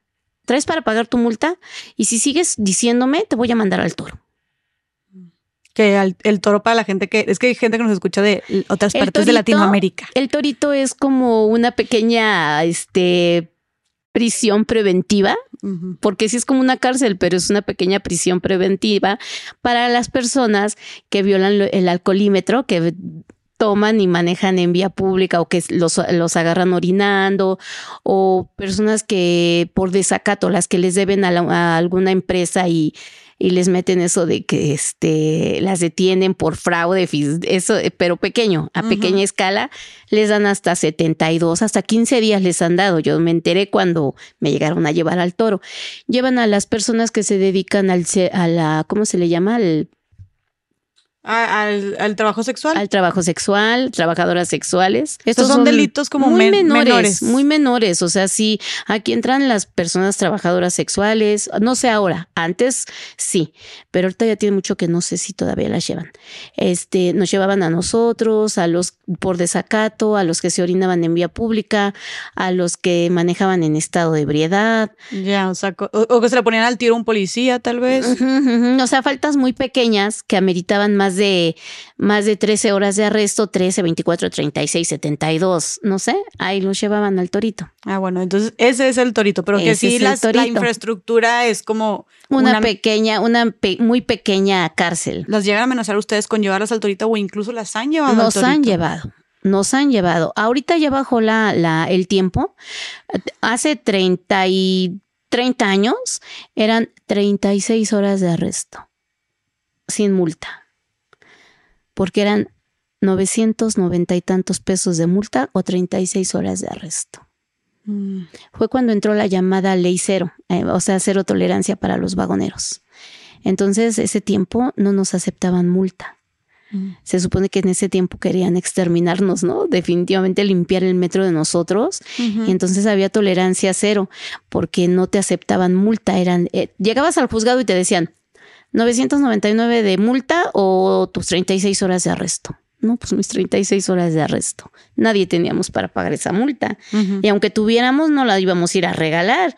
Esos 900, o sea, esos mil pesos, yo decía 36 horas, mil pesos, me quedo arrestada mis 36 horas. O sea, decías tú, no gano, no voy a ganar mil pesos en 36 horas. no, pesos. mejor me quedo aquí. ¿Qué les Claro. voy a estar dando mil pesos? Claro. No, me quedo mis 36 horas. Pero en ese momento no, no dejaban ni siquiera que le dijeran. No, así nada más era. Se iban las camionetas llenas al torito de nosotros. Oye, pero como si fueran qué. Criminales. Pero en aquel entonces había, por lo menos no nos esposaban, ¿eh? Nunca nos esposaron en aquellos entonces. Oye, pero ¿de qué se les acusa? De nada, nada más de cometer el delito de vender dentro de las instalaciones del metro. Pero entonces vender dentro de las instalaciones del metro porque es, porque es, Es- territorio federal o público mm, es un delito. No, es una falta administrativa. ¿Y No es, no es un delito, es una falta ¿Qué administrativa. es falta administrativa? O sea, como, Como violar una ley mínima. ok, como una, violar una política o algo así. O sea, muy, algo mucho más sencillo. Pero, ¿y eso, los, eso los, las lleva a terminar en el torito? Sí. Y más grave, hoy en día, con, desde, que te- desde que entró la, la bancaria industrial, la policía bancaria industrial, antes eran vigilantes, vigilantes, eran civiles, se les, o sea, civiles con un uniforme que era traje, andaban de traje con su corbatita. La mayoría de ellos tenían universidad trunca que no la habían terminado o tenían preparatoria o sí, pero tenían un nivel académico más o menos. Y entonces este, traían la M aquí a una orillita del saco y tenían una manera muy diferente de trabajar. Con el usuario eran muy amables, muy educados y contigo de vendedor pues no eran tan así como son los, los bancarios. Por decirlo así, a mí me llegó a tocar que yo les decía, no seas malo, no hay quien vaya a recoger a mis hijos a la guardería, por favor déjame ir. Y me decía, bueno, vete, pero mañana me la pagas, ¿eh? Sí, Mm. te lo juro que mañana te la pago, pero déjame ir tenían más corazón, ¿no? Y, y te encontraban te decían, me debes una. Y tú, pues sí, ya, vámonos a la remisión, ¿no? Sí, sí les decías, pues vámonos, sí sé que te debo una. O sea, te debo una de que tienes que ir a pagar tu multa, ¿ok? Sí, porque me había dejado ir anteriormente. Ya. Y entonces me decía, me debes la de ayer y yo le decía, Está sí, bien. está bien, vámonos. Ya, o sea, sí se llevaban, se entendían un poquito, Sí, ¿no? sí, sí, sí. No, no eran tan groseros como son ahora los PBI. Cuando entran, cambia la administración, entra una persona que es de, este, de seguridad pública. Y en ese lapso entran todos los policías, sacan a los vigilantes y meten a puro policía. Empiezan poco a poco a quitar al vigilante. Mano de obra más barata el policía que el vigilante. Mm. Entonces empiezan a meter puro policía y sacan a todo el vigilante. Y empieza la situación de que empiezan a, a pegarnos, a agredirnos, a violentarnos de muchísimas maneras.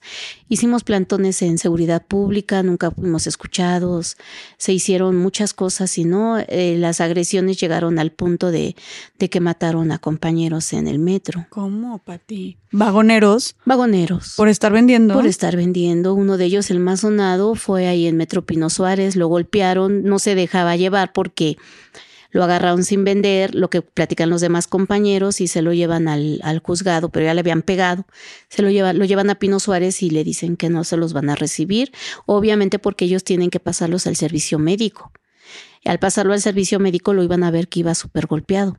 No lo reciben, lo llevan a, a esa cerquita a un lado también el MP, lo llevan al MP, tampoco se los reciben en el MP y los policías se bajan con, con esta persona y lo dejan tirado allá adentro.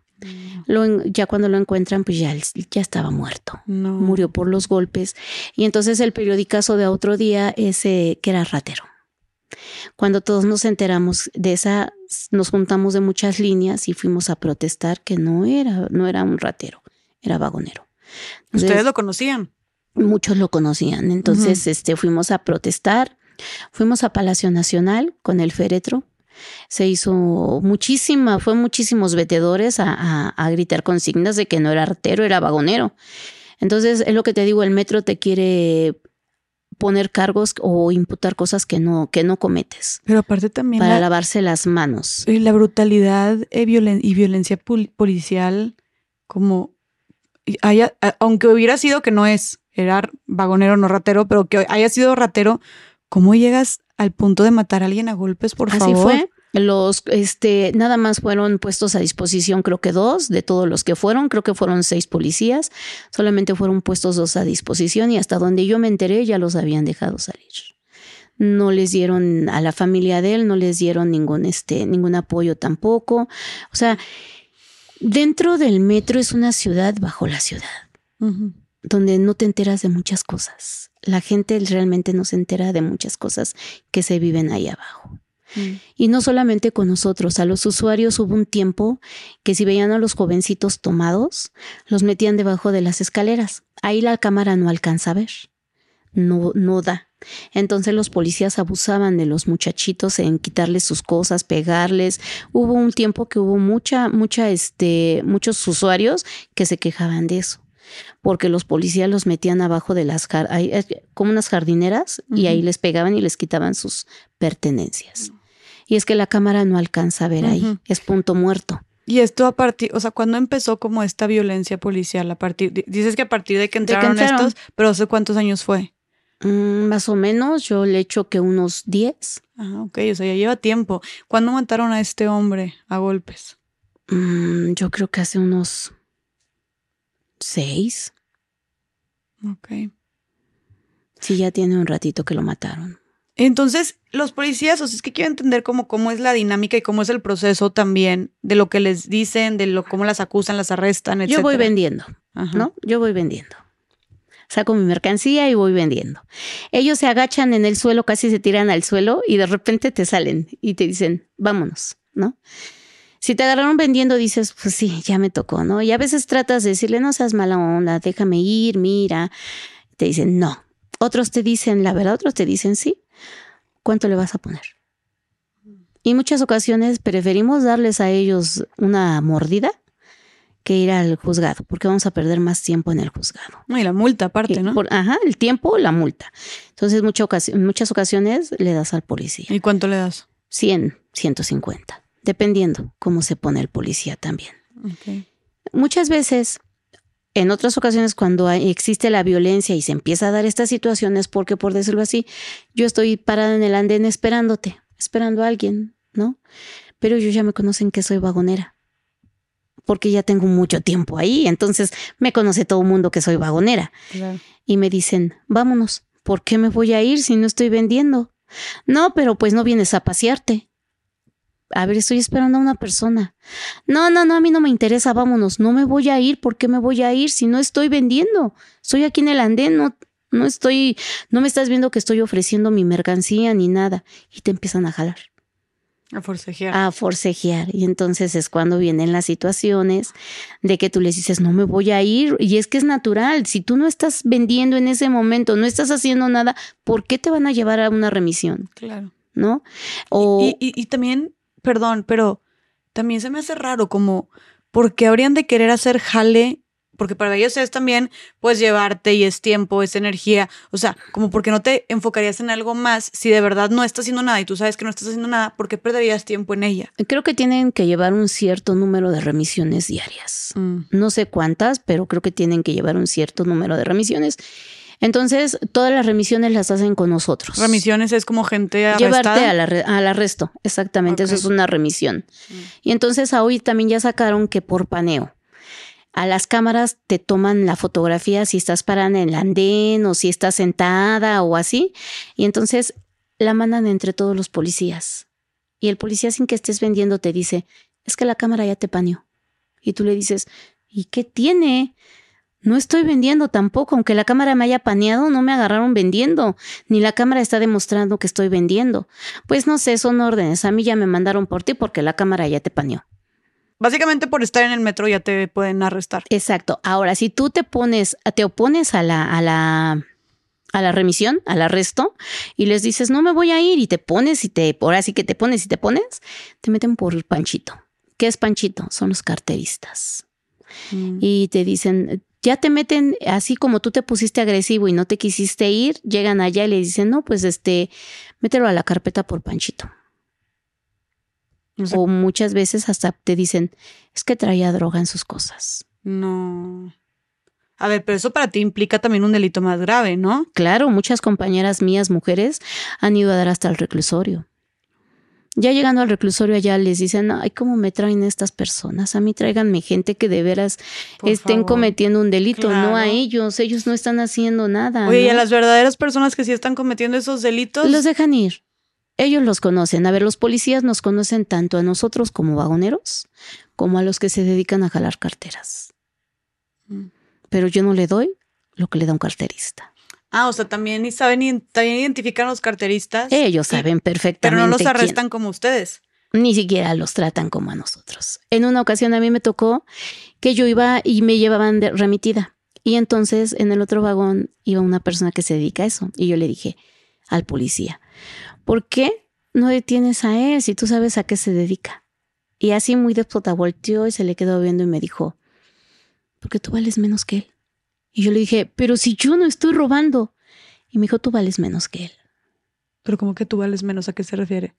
O sea, yo creo que él, él le daba y yo no le doy. O sea, tú vales menos en el sentido de tú vales menos dinero para mí, tú representas menos dinero para mí que él. y, ellos los tienen bien ubicados, ¿eh? La policía los tiene súper bien ubicados, quiénes son los que jalan carteras. Y no los arrestan entonces. Solamente sabes cuándo, un tiempo que, que también los usuarios se pusieron ya muy así porque ya eran, era una cosa horrible que tiro por viaje habían ahí, este, que jalaban, era algo, algo ya muy feo, ¿eh?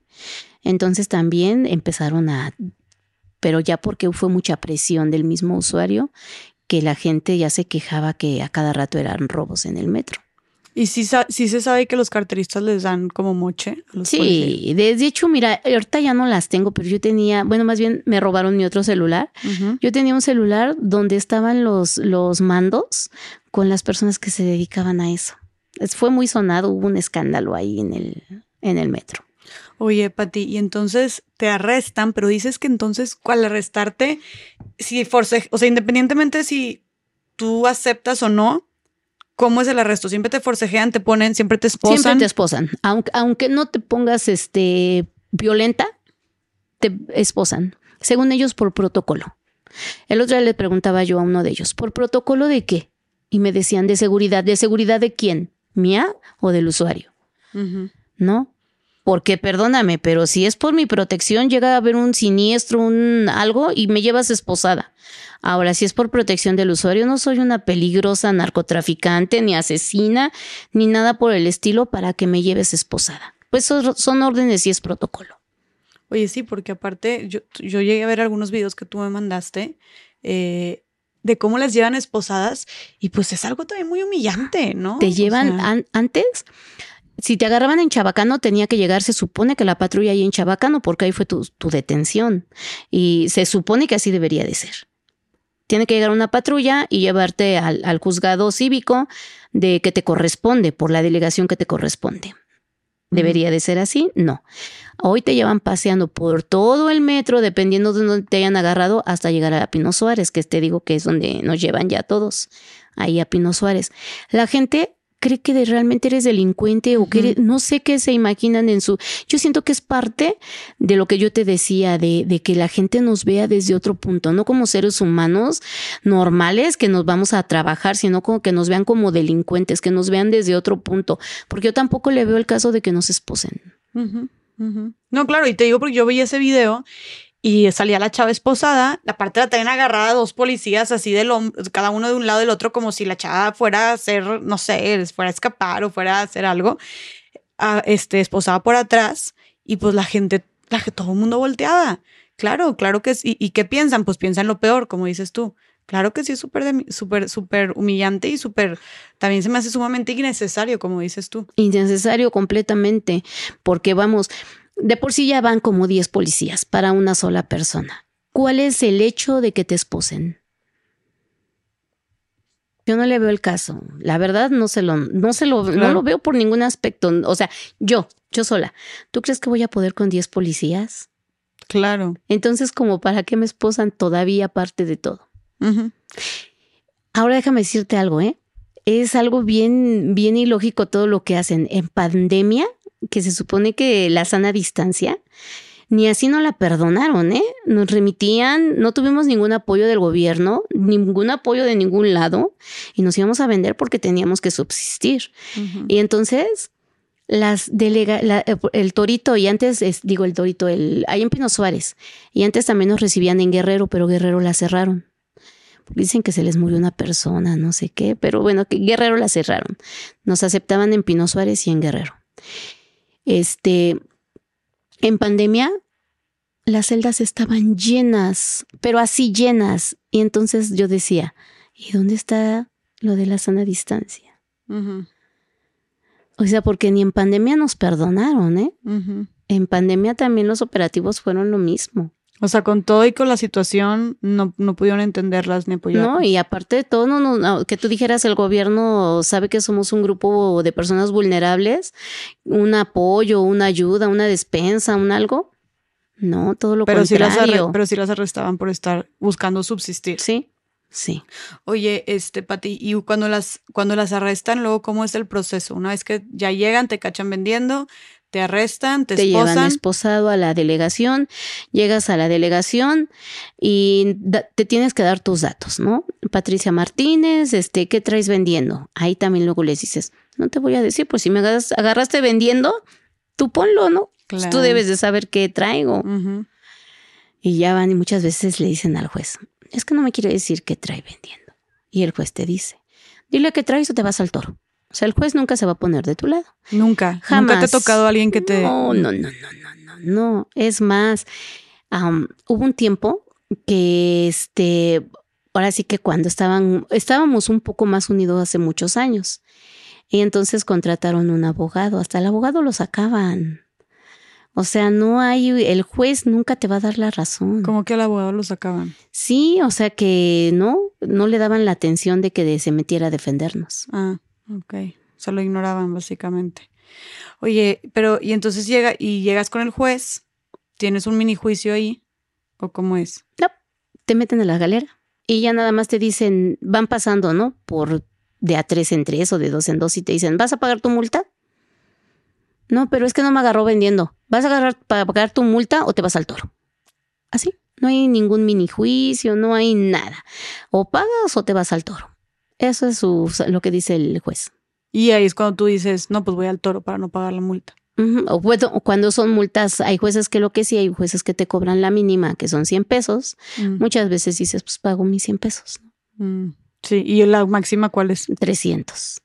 Bueno, 300 para que salgas, pero ya ahorita la máxima es la de 1050. 1050 para que salgas. Te dicen mil, o cuando están muy payasos te dicen 1050 o toro. No, pues toro. Mm. Y los chidos te cobran 300, 200, 100, ¿Y de qué depende que te cobren 1050 o 300? dependiendo del juez. O sea, dependiendo de su buen humor ese día, haz de cuenta. Y esto es donde dices que ni siquiera te dan una nota, un recibo, nada. No, mira que hemos hecho plantones en el mismo cívico, en la Cámara de Diputados, aquí en el Zócalo, en muchos lados, pero Nada. no, nada funciona. O sea, ustedes hacen esto exigiendo como eh, que las dejen de arrestar. Ajá, que no nos violenten, que no nos golpeen, que no nos, ¿sí? A ti te o sea, te han arrestado también. ¿Cuántas veces te han arrestado? Muchas. Me he ido a dormir muchísimas veces al torito. Y para ti, en serio. Eh, mira, ya lo tomas desde el lado amable. Sí, sí. Dices, desayuno, como y ceno. Porque te dan, desde, si llegas tempranito, te dan el desayuno, la comida y la cena. Y está rica.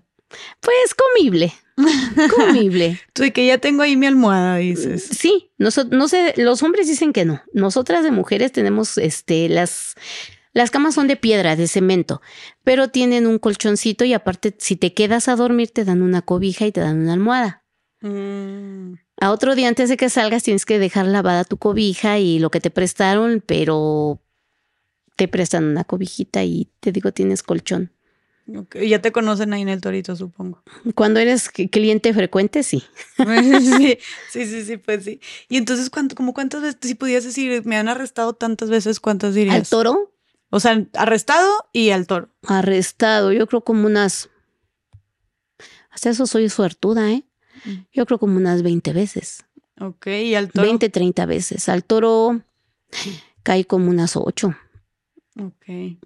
Oye, ¿y qué tan seguido las arrestan? O sea, todos los días arrestan a mujeres Todos vagoneras. los días. Yo, eh, mira, aquí también mucho implica tu suerte. Mm. Si te cuidas muy bien, si, mm, o sea, la libras. Pero muchas es en suerte que diario las agarran, diario, No. diario, diario. Yo te digo, pobrecitas. Y siguen vendiendo. sí, O sea, nunca ha sido como, ¿sabes que Ya voy a irme a otro trabajo donde... sí. Muchas se han ido a buscar otro trabajo, pero mira, la falta de educación. La mayoría, volvemos al punto, son madres solteras. Y la mayoría de las vagoneras, muchas no tienen ni la primaria terminada o la primaria, las que son mamás, ¿no? Y entonces tú vas y buscas trabajo en una empresa. Yo lo hice, yo lo hice, me fui a una de seguridad. El sueldo era bien poquito y luego de ahí te mandaban a lugares bien lejos y hacías tus cuentas y de pasajes, comida. Y eran horas y horas y horas y yo, deci- yo de- decidí regresar al metro.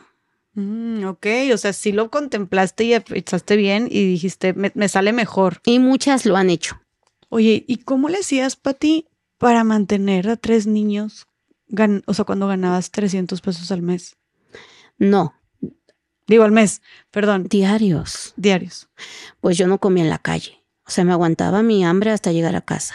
Hacía de comer en la casa y dejaba comida en la casa, ¿verdad? ¿Y por qué? Porque tú bien sabes que si comes en la calle, ¿cuánto te gastas? ¿No? Y entonces, la verdad, muchas no salimos ni a comer, ¿eh? Nos esperamos hasta llegar a casa. No comes nada en todo el día. Bueno, en la mañana te sales desayunado de tu casa. Ya. Y luego hasta que vuelves en hasta la que tarde vuelves noche. en la tarde-noche. Mm, mm, mm. Pero entonces sí podías sacar adelante a tus hijos con 300 pesos al día. Mm, no, cuando yo mis hijos estaban pequeños, yo trabajaba más tiempo. Mm. Trabajaba hasta las 10 de la noche. Llegaba muchas veces a las 4 de, o sea, bueno, salía de tu casa a las 4 de la mañana para abrir el metro a las 5, trabajar, trabajar, trabajar y dejar de trabajar hasta las 9 de la noche. No, Pati. Entonces tenía que sacar más dinero, ¿estás de acuerdo? Claro, claro. Era pues pagar renta, pagar escuela y darles de comer, por lo menos lo básico. ¿Y tú por qué piensas, Pati, que los policías, o sea, dijiste que no se vivía antes esta violencia y esta brutalidad policial? ¿Por qué piensas que ahorita sí estén tan así? O sea, ¿por qué crees que las traten tan mal, que sean tan violentos con ustedes? ¿Qué crees que haya cambiado? Mm, que antes no eran policías, punto número uno. Eran civiles, eran vigilantes, no, no tenían... Siento que a lo mejor también son órdenes, ¿no? De más arriba. No, es, no sé por qué la, la de que nos traten de esa manera, que violen todos nuestros derechos, porque se violan todos nuestros derechos.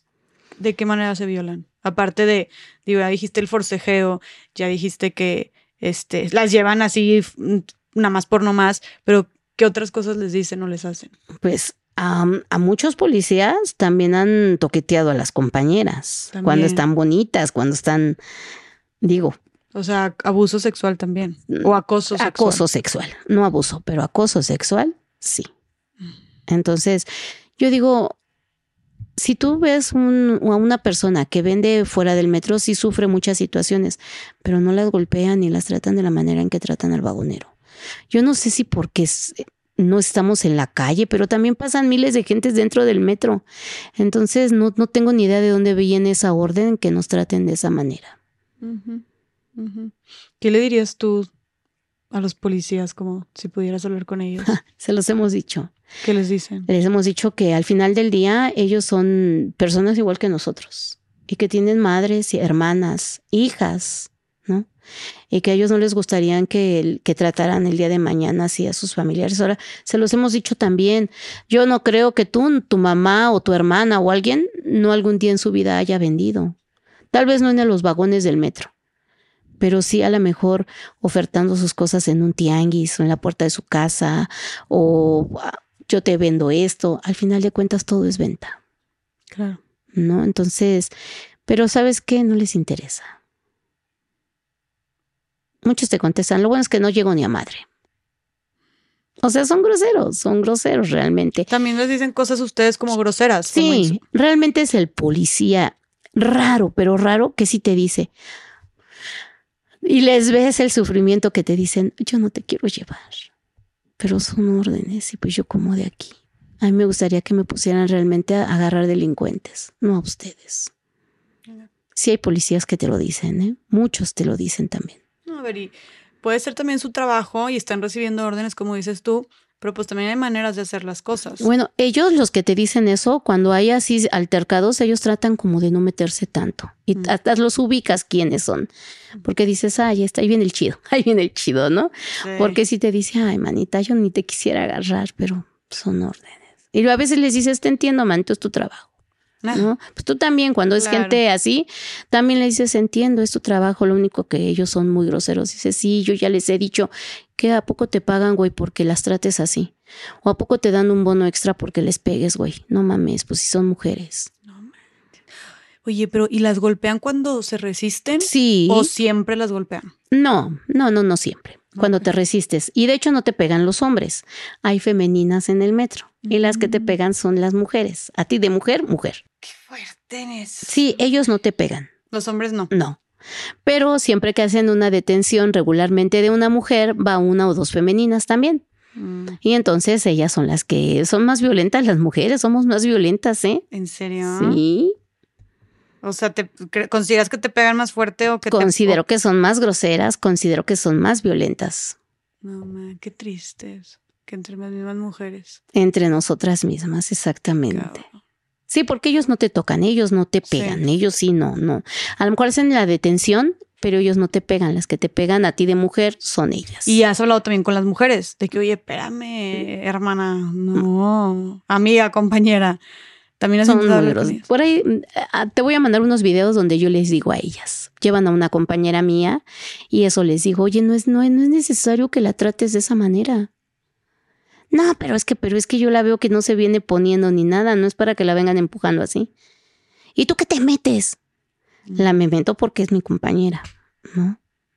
Y era lo que te iba a preguntar, ¿qué hacen, en- qué hacen entre ustedes cuando arrestan a una de ustedes? Pues tratamos de defendernos, pero también si te, si te metes más allá de la cuenta, eh, hace como dos meses detuvieron a ocho compañeros, entre ellos mujeres.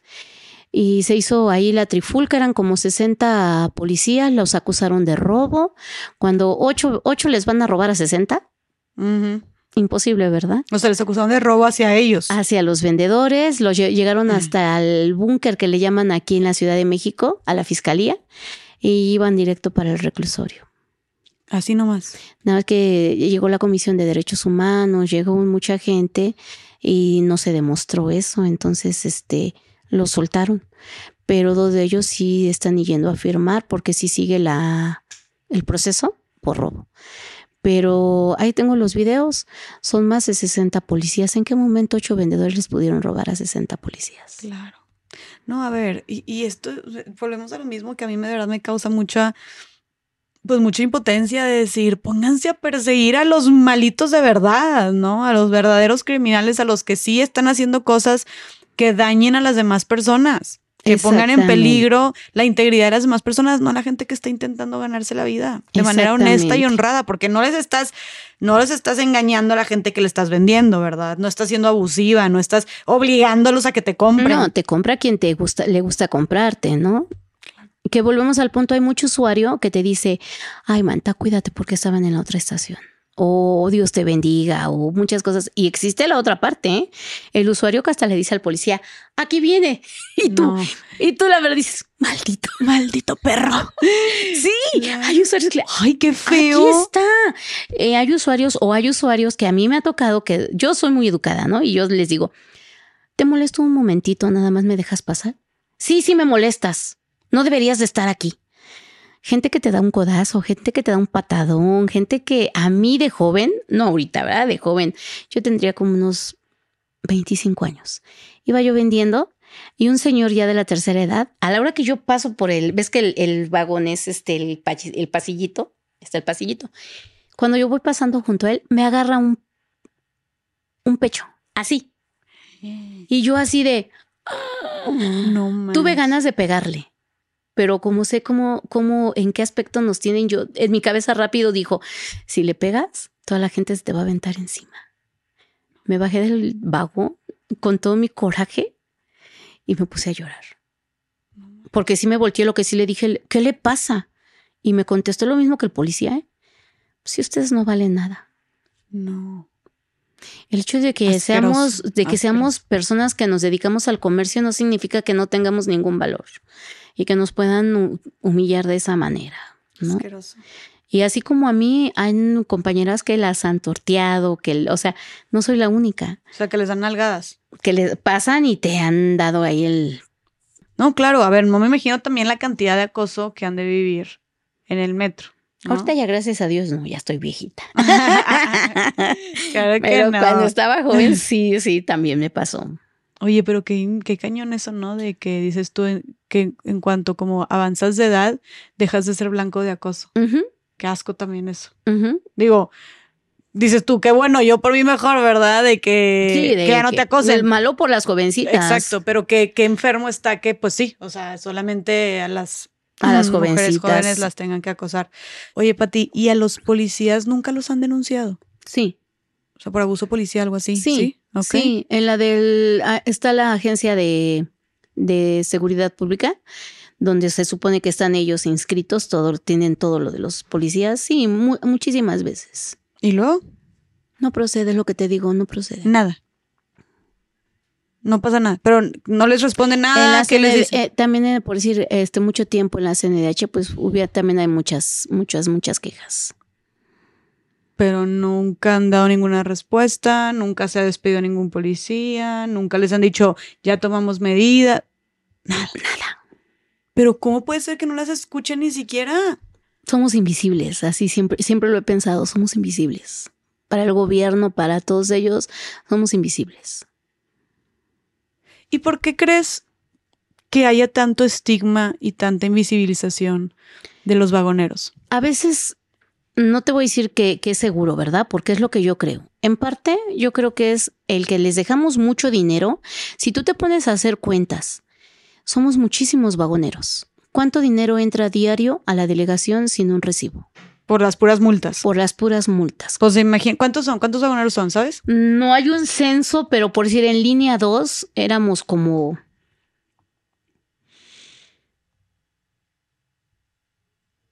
Yo le he hecho más o menos entre todos los turnos y los que andan pirateando y todo eso, yo le he hecho como unos mil, Mil vagoneros. Solo en la- ochocientos, nada más en línea 2, mil, ¿Y cuántas líneas son? doce. O sea, bueno, ponle once porque una no... o sea, podemos redondearlo en 10 mil vagoneros eh, que están diariamente co- comerciando. Y si entonces 10 mil, y si cada multa Es de 300, de 300, de 300 a 1000, ¿no? Dijiste. pero los de mil nunca lo pagan. Ah, ok. 300. Pues ahí a 300 por 10 mil, pues son 3 millones de pesos. Bueno, a ver, no. Aquí estamos diciendo como si arrastraran a todos, todos no, los días. no, no. No, pero que bueno, agarren a la mitad. a la mitad, bueno, un millón y medio. Al día, 45 millones de pesos al mes. Es una la nota. Nunca me había puesto a hacer esa, esa cuenta. Son 35, 45 millones de pesos al mes. Si sacas un millón y medio al día, pensando en que arrestan a la mitad. Dices, que y pensando que pagan 300 pesos. Ponle hasta el millón por los que les cobran un poco menos. Ponle el millón. Está bien, millón. trein- 30 millones de pesos al mes. Pues ahí está. ¿Y dónde se va todo ese dinero? Si nunca te dan un recibo de tu multa. No aparece en la tesorería, no aparece en ningún lugar. Todo ese dinero que a ti te cobran. Porque no hay dónde se va. Entonces, ¿tú crees que les conviene sacarnos? O sea, tú no crees que las quieran sacar. No. Porque sí, o sea, es- Tenemos toda la vida en el metro.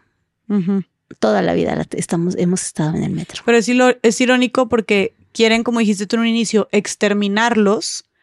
O a dar esa apariencia. Esa a- apariencia, más bien, porque realmente, claro que les conviene un Ahora, chorro que no les ahí. conviene tampoco darnos permiso, porque si nos dan un permiso y pagamos un impuesto, ese impuesto sí se va directamente a gobierno, ¿verdad? Sí se, sí se tendría que percibir el, el, el- ¿cómo se llama? El impuesto que pagamos, ¿no? Yo quiero creer que por eso nunca nos han querido también regular. Era lo que te iba a preguntar, como que, o sea, qué exigencias han tenido ustedes con gobierno de que les piden que los regulen, les piden que, pues sí, que ya no sea tomado como un, un empleo informal, para que puedan entonces tener tal vez más oportunidades o este derechos laborales, etcétera. O sea, ¿qué es lo que ustedes están pidiendo? ¿Qué le piden al gobierno? Al gobierno que nos deje trabajar, que quiten los operativos, que nos metan un plan piloto.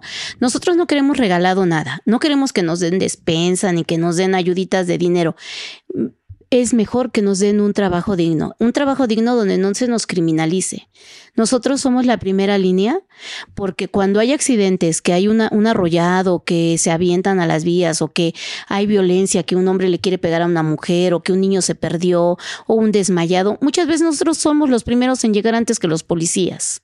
Entonces, nosotros le, le hemos, se le ha propuesto a gobierno que tomamos cursos de primeros auxilios, protección civil, nos uniformamos, trabajamos en horas donde no sean horas pico.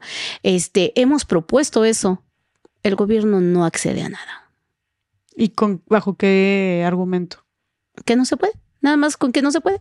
Y porque lo que dices es muy interesante. O sea, si dices que ustedes, ¿cuántos, no me imagino cuántos accidentes o eventos han de tener ahí, este... Diario. diario en el metro y que ustedes estén ahí que y que dices que ya lo hacen, que ya llegan y ayudan. Si tuvieran esta capacitación, pues no manches. Sería mucho mejor. Serían héroes, podrían salvar vidas compañeros sean así, aunque yo sé que es un delito, pero en el modo de supervivencia hay personas que se han caído a las vías y los compañeros han arriesgado su vida aventándose a las vías para sacar a las personas que se han caído. Nosotras corremos, jalamos palancas porque hay una palanca al final de, de, los andenes, jalas la palanca y se corta la, la corriente, entonces ya no hay electricidad. Entonces nosotras corremos a jalar palancas y los compañeros se han bajado a las vías para sacar a personas que se han aventado. Entonces, somos primera línea en muchas cuestiones. Hombres que han venido acosando a, mujer, a, chavitas o así, y si nos damos cuenta, obviamente hasta los compañeros los bajan y les dan unos patadones por acosadores, ¿no? Mm. Entonces, yo digo, ¿por qué no nos dan esa oportunidad de ver cómo funciona si, si tomamos unos cursos? ¿Por qué si somos para el gobierno algo que ahora nos sacan a todos? ¿Qué nos va a ofrecer el gobierno si no nos ofrecen una alternativa de trabajo? Sí, o sea, nada más le dicen no, no, pero no les dicen qué más. Nada. ¿No? Entonces pues son 12 mil personas. Yo creo que también para que Metro nos quiera sacar, también deberían de tener un plan de qué nos ofrecen, ¿no? Claro. Entonces yo creo que eso sería un trabajo digno que nos pudieran capacitar y que nosotros sirviéramos también al usuario. Y no hay manera nada más de que, o sea, esa capacitación me parece excelente y es más, se me hace hasta súper buena onda de ustedes también que quieran como, oye, hasta estoy dispuesto, dispuesta a tomar esto para ayudar. Pero no se puede nada más simplemente, oye, digo, no sé, tal vez yo lo desde mi ignorancia lo pongo muy fácil, pero no se puede nada más de, oye, pues deja de, este, deja de, que, que deje de ser ilegal o que deje de ser un delito, nada más ponlo como algo que se puede hacer, algo que sea dentro del marco legal y ya que podamos vender. O sea, O sea, como que hagamos ese cambio de que ya no sea ilegal vender en el metro, que ya se pueda vender y ya está. ¿Por qué no se podría? Es ilegal. Se supone que es ilegal el, vender dentro del metro, pero ¿cuánto comercio hay dentro del metro también? O sea, los que están fijos, o sea, los negocios fijos. O sea, hay muchos locales también dentro del metro. Entonces, yo digo, bueno, ahora, no, yo creo que si de verdad nos quisieran sacar a todos, no nos van a, nos van a de verdad ofrecer trabajo a toda la gente con un sueldo que sea digno también, que podamos vivir, pagar un, tampoco te voy a decir, ay, quiero ganar una cantidad, uy, wow, pero algo que sí sea para que vivas, que pagues una renta, porque pagamos renta la mayoría, mantenemos a nuestros hijos y que digo, que realmente el gobierno diga, ok, a ver, vamos a hacer este, no la hay ni para la gente que, que, está buscando trabajo y creo que tú lo sabes. No, el gobierno no abarca tan, ¿por qué hay tanta informalidad? ¿Por qué? Porque si hay tanto trabajo para tanta gente, hay muchísima informalidad en todos los ámbitos. Tianguistas, vía pública, los que se dedican, todo lo, todo lo que ve Tania, ¿no?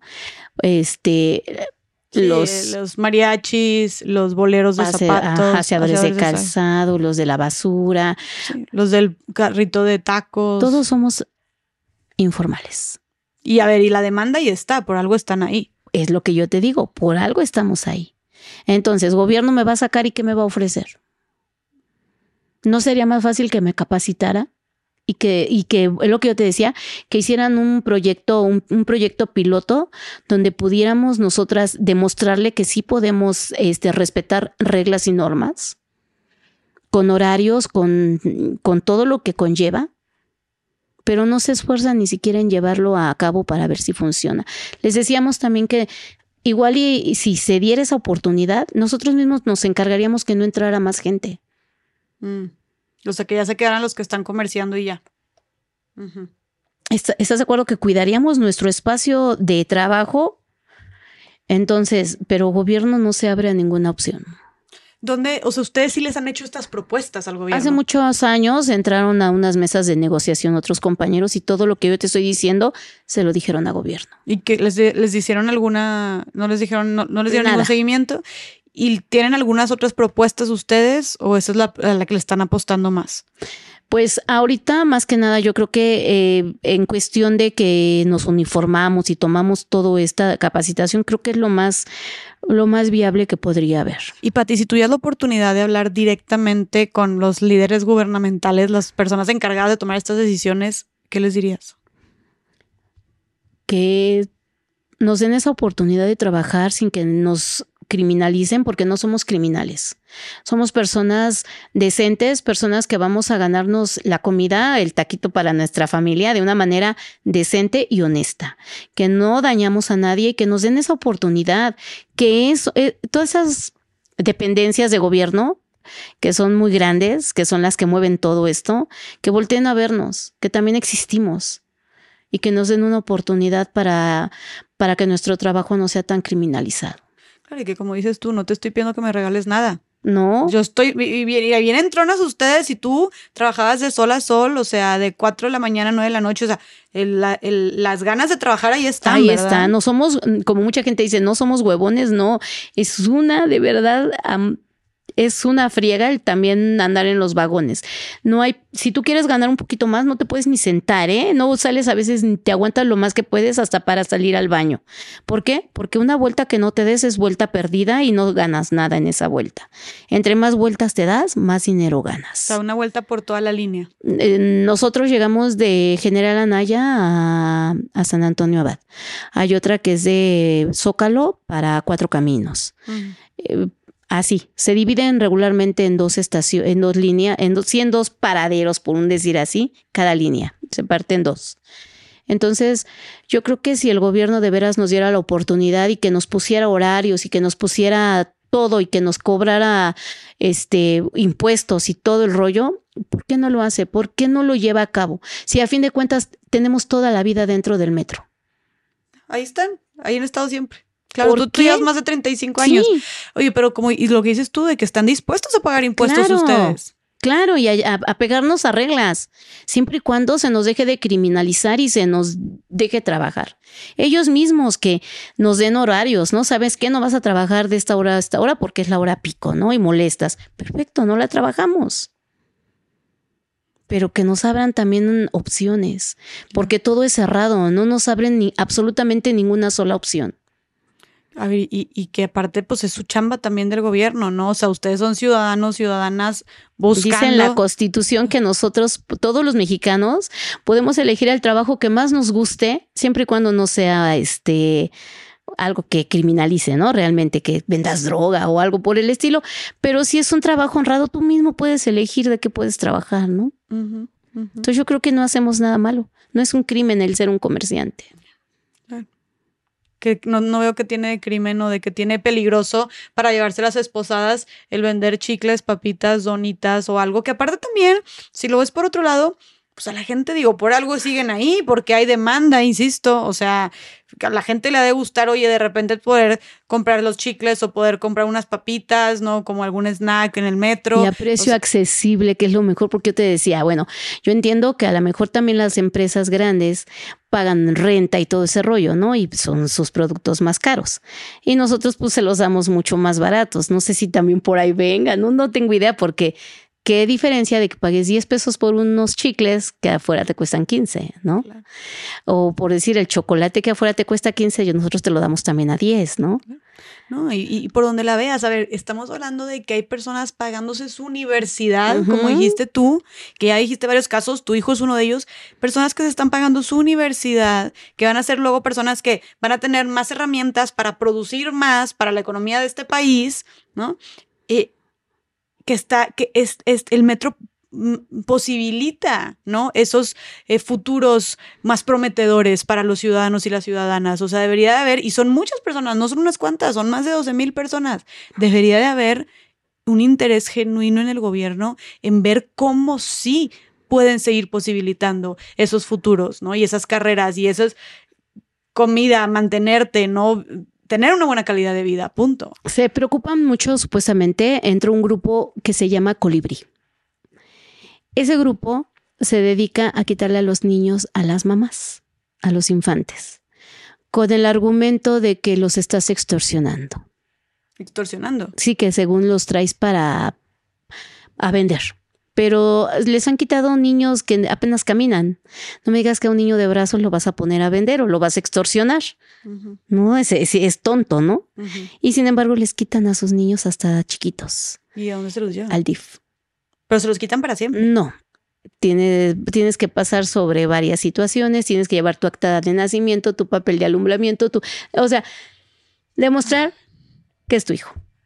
Claro. Entonces, ¿estás de acuerdo? Vas a vender, no andas cargando diario todos los días el acta de nacimiento, esto y el otro en tu bolsa. Bueno, entonces yo digo, ¿de veras te preocupas por las infancias, gobierno? ¿Qué pasa cuando un niño menor ve que le están pegando a su mamá y que la esposan? ¿Qué trauma le estás causando a esa infancia? Porque son muchas veces. Entonces yo digo, ¿tú crees? Y lo hemos visto, hay niños desde, te estoy hablando desde hace mucho tiempo, que los operativos te remiten. El niño le empieza a perder el miedo al policía. Entonces, ¿qué, están, qué, qué está haciendo el gobierno? Pequeños delincuentes que el día de mañana ya no le va a tener para nada miedo a las autoridades. ¿Y por qué les empiezan a perder el miedo a los policías? Porque ya no es una vez que le ven que pegan a mamá, sino Todos. dos, sino tres, y ya se empiezan a acostumbrar a eso, a ver esa situación. No, Y, ¿No? algún- y también creo que mucho resentimiento. Exacto, resentimiento al sistema. Claro. Resen- un gran resentimiento al sistema. No, y, y como dijiste, tú creo que es más complicado que eso, porque pues tú, y, y yo estoy segura que mucha gente que tal vez esté involucrada en temas así, este, entiendo que hay todo un problema de, como si de niños vendiendo en la calle y tal, que claro que se tiene que atender, pero no puedes mezclar todo y generalizar. Ahora, O sea, eh, como dijiste tú, tú misma tenías niños chiquitos que nada más porque estaba tu tía ahí, tuviste una red de apoyo y pudiste dejarlos, pero si no te los hubieras tenido que llevar contigo a vender. Digo, creo- No, y tuvieron accidentes. Eh, mi hijo se me cayó de, se cayó de un primer piso y tuvo fractura de cráneo por dejarlo solo. Exactamente. Entonces, están más inseguros en tu casa que contigo en el metro. La realidad. ¿no? Y también, pues oye, lo dejas en casa, pero también ya sabemos todo el abuso sexual que hay también específicamente por parte de familiares. O sea, no, y no todo el mundo tiene aparte esa red de apoyo. No todo el mundo, y como dices tú, los dejas solos y, y qué, si son niños de uno, de dos años, no es así de fácil. O sea, creo que sí tenemos que, y creo que eso nada más es, es empatía y es conciencia, yo creo más bien conciencia de saber que hay tantas mujeres maternando en solitario En solitario, exacto. y aparte en una situación precaria que lo único que les queda es estar jalando, trabajando de sol a sol y que no tienen a nadie más que les pueda ayudar. O sea, entender que es como una problemática y estuvo también ya aquí Diana Luz platicando sobre la ley Sabina. Y, y bueno, el punto es que sabemos que es un problema social en México. Eh, digo, tú lo viviste con dos parejas distintas, de papás, con tu propio papá, ¿no? Que, que abandonan eh, a sus hijos y las mujeres tienen que salir adelante Exacto. solas por su cuenta. Entonces, vaya, no todas las mamás que tengan a sus hijos es porque los están obligando a vender. Por favor. No. Ahora, si tanto es, ¿por qué en lugar de que el DIF nos les quite a sus infancias, por qué no crean una, u- o sea, unas guarderías? Digo, presupuesto de nuestras mismas multas. ¿Y por qué no hacen unas guarderías para que vayamos a dejar ahí a nuestras infancias? Sí, eso sería una excelente, sería una excelente iniciativa. Y yo creo que de nuestras mismas multas, ¿no? No, hombre, una eh, guarderías de lujo, podrías con tener con las mismas mismas multas. Para que los niños no estén ahí, ¿por qué no crear unas guarderías? Claro, porque a ver, sabemos que no es el lugar más óptimo, ¿verdad? Para que estén los niños. Y, o sea, tampoco podemos voltear a ver, o sea, hacernos, ignorar ese problema. Claro, Pero creo que, y yo no soy mamá, pero estoy segura que muchísimas mamás estarán de acuerdo con esto, que pues el lugar más seguro, si, si no tienes a dónde dejar tu hijo, Es el lugar más seguro es contigo. Te lo llevas a donde sea, pero está contigo mínimo. Ahora, otra cosa, y eso sí me, me gustaría recalcar mucho porque, mira, hasta entre mujeres, entre nosotras mujeres, a veces nos atacamos entre nosotras mismas. El que a veces, muchas yo he escuchado cuando dicen, ay, por tonta o por pendeja, si ya sabía que ese güey era así. No, no, no es cierto, eso es mentira. No eliges eh, el tener una vida así. No lo, no lo eliges, yo no elegí eso, a mí me hubiera gustado tener una vida diferente muy diferente.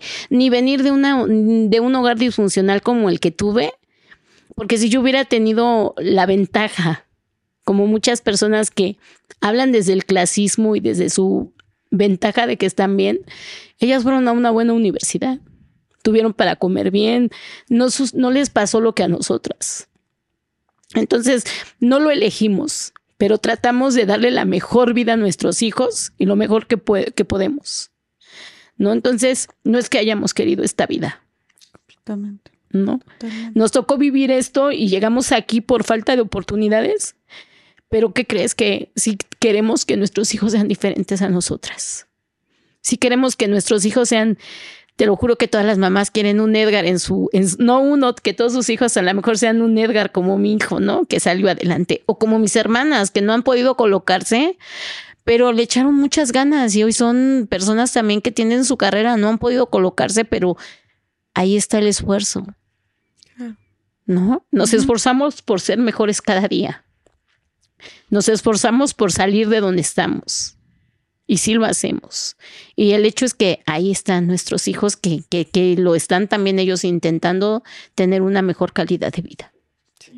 A ver, están buscando hacer lo que pueden con lo que tienen. Con los recursos Punto. que tenemos a la mano. Claro. Y, y están buscando no solo sobrevivir ustedes, sino también sus hijos. Así es. Eso es lo más, o sea, eso es, y, y- y más cuando dices tú, con todas las limitaciones, me parece algo sumamente admirable y por ende también deplorable que se les juzgue, se les criminalice, se les señale tanto, de que dices tú, o sea, no me imagino cómo se han de sentir ustedes de, ya estoy cargando con todo esto, estoy siendo mamá soltera, vengo de este contexto de precariedad, porque dices que la mayoría de las mujeres tuvieron la misma historia que tú tuviste. Eh, estoy con mis hijos intentando sacarlos adelante, llevarles un taco, y luego aparte me estás arrestando, y luego aparte me esposas y me golpeas, y luego aparte me quitan a mis hijos, y luego aparte tengo que pasar días en, en el torito, o pagar no sé cuánto dinero de que me tumbas de lo que... Qué difícil, la verdad. Qué, Si qué injusto, qué injusto. qué lo que se siente, de verdad, si tú siquiera te imaginaras lo que se siente cuando vas trabajando y te sale el policía, sientes un dolor aquí, un dolor aquí, un sientes una impotencia, un dolor, muchísimas cosas sientes cuando un policía te agarra, porque dices, mi dinerito que tanto me ha costado sacar el día de hoy ya se va para la delegación. Son muchos sentimientos encontrados cada que te agarran. Sí. sí, pues se te va todo lo del día, ¿no? Exacto. Y no, bueno, ya, ya hiciste eso, pero no tienen tantita compasión de que me estás quitando todo, le estás quitando la, todo el jale del día. No, pareciera que no tienen corazón, te lo juro. Pareciera eso. Y ahorita mencionaste también cómo la gente las, como que las señala. Sí, ¿Has sufrido también como por, como discriminación por el trabajo que haces de ser comerciante vagonera por parte de la gente normal, o sea, más allá de los policías, sino los de usuarios? los usuarios, sí, sí, sí, hay usuarios que te dicen también, nada más vienen a estorbar. Híjole, cómo no se los llevan, cómo no los exterminan, como cosas así muy feas y tú dices, mira, yo a veces por educación no les contesto nada, nada, nada, pero sí quisiera decirles, o sea, soy peor yo, decirles lo mismo, soy peor yo que si te sacan una cartera no dices nada por miedo. ¿Prefieres que te saquen una cartera a que yo que me vengo ganando la vida honradamente? A mí sí me agredes, a mí sí me dices de cosas. ¿Y por qué no le dices así cuando te jalan la cartera? ¿Por qué somos tan doble moral? ¿No? O sea, la verdad es que me da tanto coraje cuando saben o, o, o ven que, que, eh, y saben quiénes son los carteristas o quién le sacó la cartera y ahí no dicen nada. Súper injusto, claro. ¿Y tú cómo eres? ¿O porque eres mujer? ¿O porque no sé? No sé ni por qué a ti sí te agreden, a ti sí te, te tratan de lo peor. Yo creo que definitivamente el factor mujer sí ha de tener también mucho que ver de, tal vez se sienten, tanto los policías como los, estos acosadores o estos groseros, este, sí, sí, sí, en caso de que sean hombres, pues tal vez con más facilidad de insultarte o menospreciarte, pues porque te ven inferior o cualquier, una mentalidad como sumamente machista que tal vez sea más fácil como ningunearte. No sí diga son los hombres. ¿Son los hombres? Los que te dicen así esas cosas, sí. Las mujeres casi no. Los hombres son en su mayoría los que te dicen. Esas cosas tan feas de que te ningunean y así. Y también, pues te ha de dar miedo responder, ¿no? De repente. Sí, porque hay hombres violentos, también hay hombres violentos. Entonces, mejor estamos tan acostumbradas, yo creo, al día a día, que a veces dices, respiro, me doy la vuelta y lo ignoro. ¿Para qué me busco un problema más grande? Aparte de que si le digo algo y si él me llega a soltar un golpe y yo se lo regreso, ¿sabes a quién se van a llevar detenido? No a él, Sí, a mí. Claro. ¿Por qué? Porque ah, es que es vendedora y es que me insultó. O sea, no tienes derecho de nada, ni siquiera de defenderte de una de un insulto porque a ti es a la que te van a llevar, no a la persona que te insultó. Entonces, sí es bien No me imagino cuánta es bien desgastante. Sí, sí, lo lamento mucho.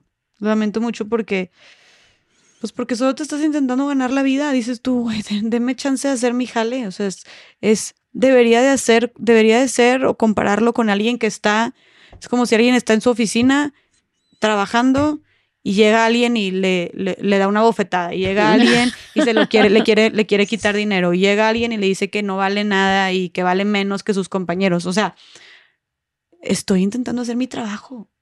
porque no me dejas nada más seguir? Exactamente. Y te digo, qué bonito cuando también encuentras el otro lado, ¿no? Esa gente tan linda que te da a veces un apapacho al alma. ¿no? Sí, Porque es un apapacho al alma cuando llega esa gente que, uy, que, te ve- que Dios te bendiga, que tengas un bonito día, que esto, que, uy, es un apapacho al alma, ¿eh? Y qué, qué bueno que lo mencionas, este, porque creo que son muchas personas las que seguramente utilizan el metro que nos están escuchando. Eh, cualquier transporte o servicio público, ¿no? Eh, de, de la importancia de ser amables con las demás personas, de cómo este tema de, oye, desde un cumplido o desde un que tengas un buen día o que si te compran y te quédate con el cambio o quédate con este billete de 20, no me des nada. Es, para ti significa muchísimo eso, ¿no? Para ti, para todas las comerciantes vagoneras significa mucho eso, ¿no? Entonces, claro. es como, creo que una invitación a la gente de hacerlo más seguido, ¿verdad? Sí, sí, sí, porque realmente sí vivimos una situación muy fea de discriminación horrible, de feo, ¿eh? De verdad es algo muy feo.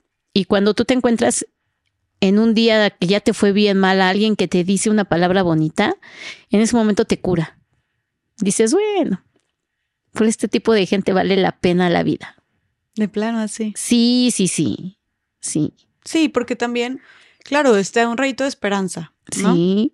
¿Tú cómo crees en una sociedad ideal, hablando de esperanza, en una sociedad ideal, cómo crees que deberían ser tratados los y las trabajadoras informales en México? Con respeto, para empezar con respeto, porque nuestro trabajo vale, vale igual que el de cualquier ser humano. Igual, igual. Por decirlo así, las trabajadoras del hogar, ellas limpian la casa de las personas, mantienen, cuidan a los hijos, cuidan a las mascotas. O sea, ¿qué no hacen las trabajadoras del hogar? Y a veces también son tratadas de muy- una manera muy mala, ¿no? Entonces, todos los trabajadores informales, todos sin excepción alguna, yo no sé si ese nombre de trabajador informal hace que seamos vistos de una manera Sí, tal vez. tan discriminatoria, Sí. porque yo me doy cuenta que es todos nosotros, ¿eh? Los limpiadores de calzado también son tratados de una manera mal. Los recolectores de la basura, que yo siempre lo he dicho, sin ellos, ¿qué haríamos? Deja tu basura en tu casa una semana que no pase el recolector de basura. ¿Qué haces con esa basura?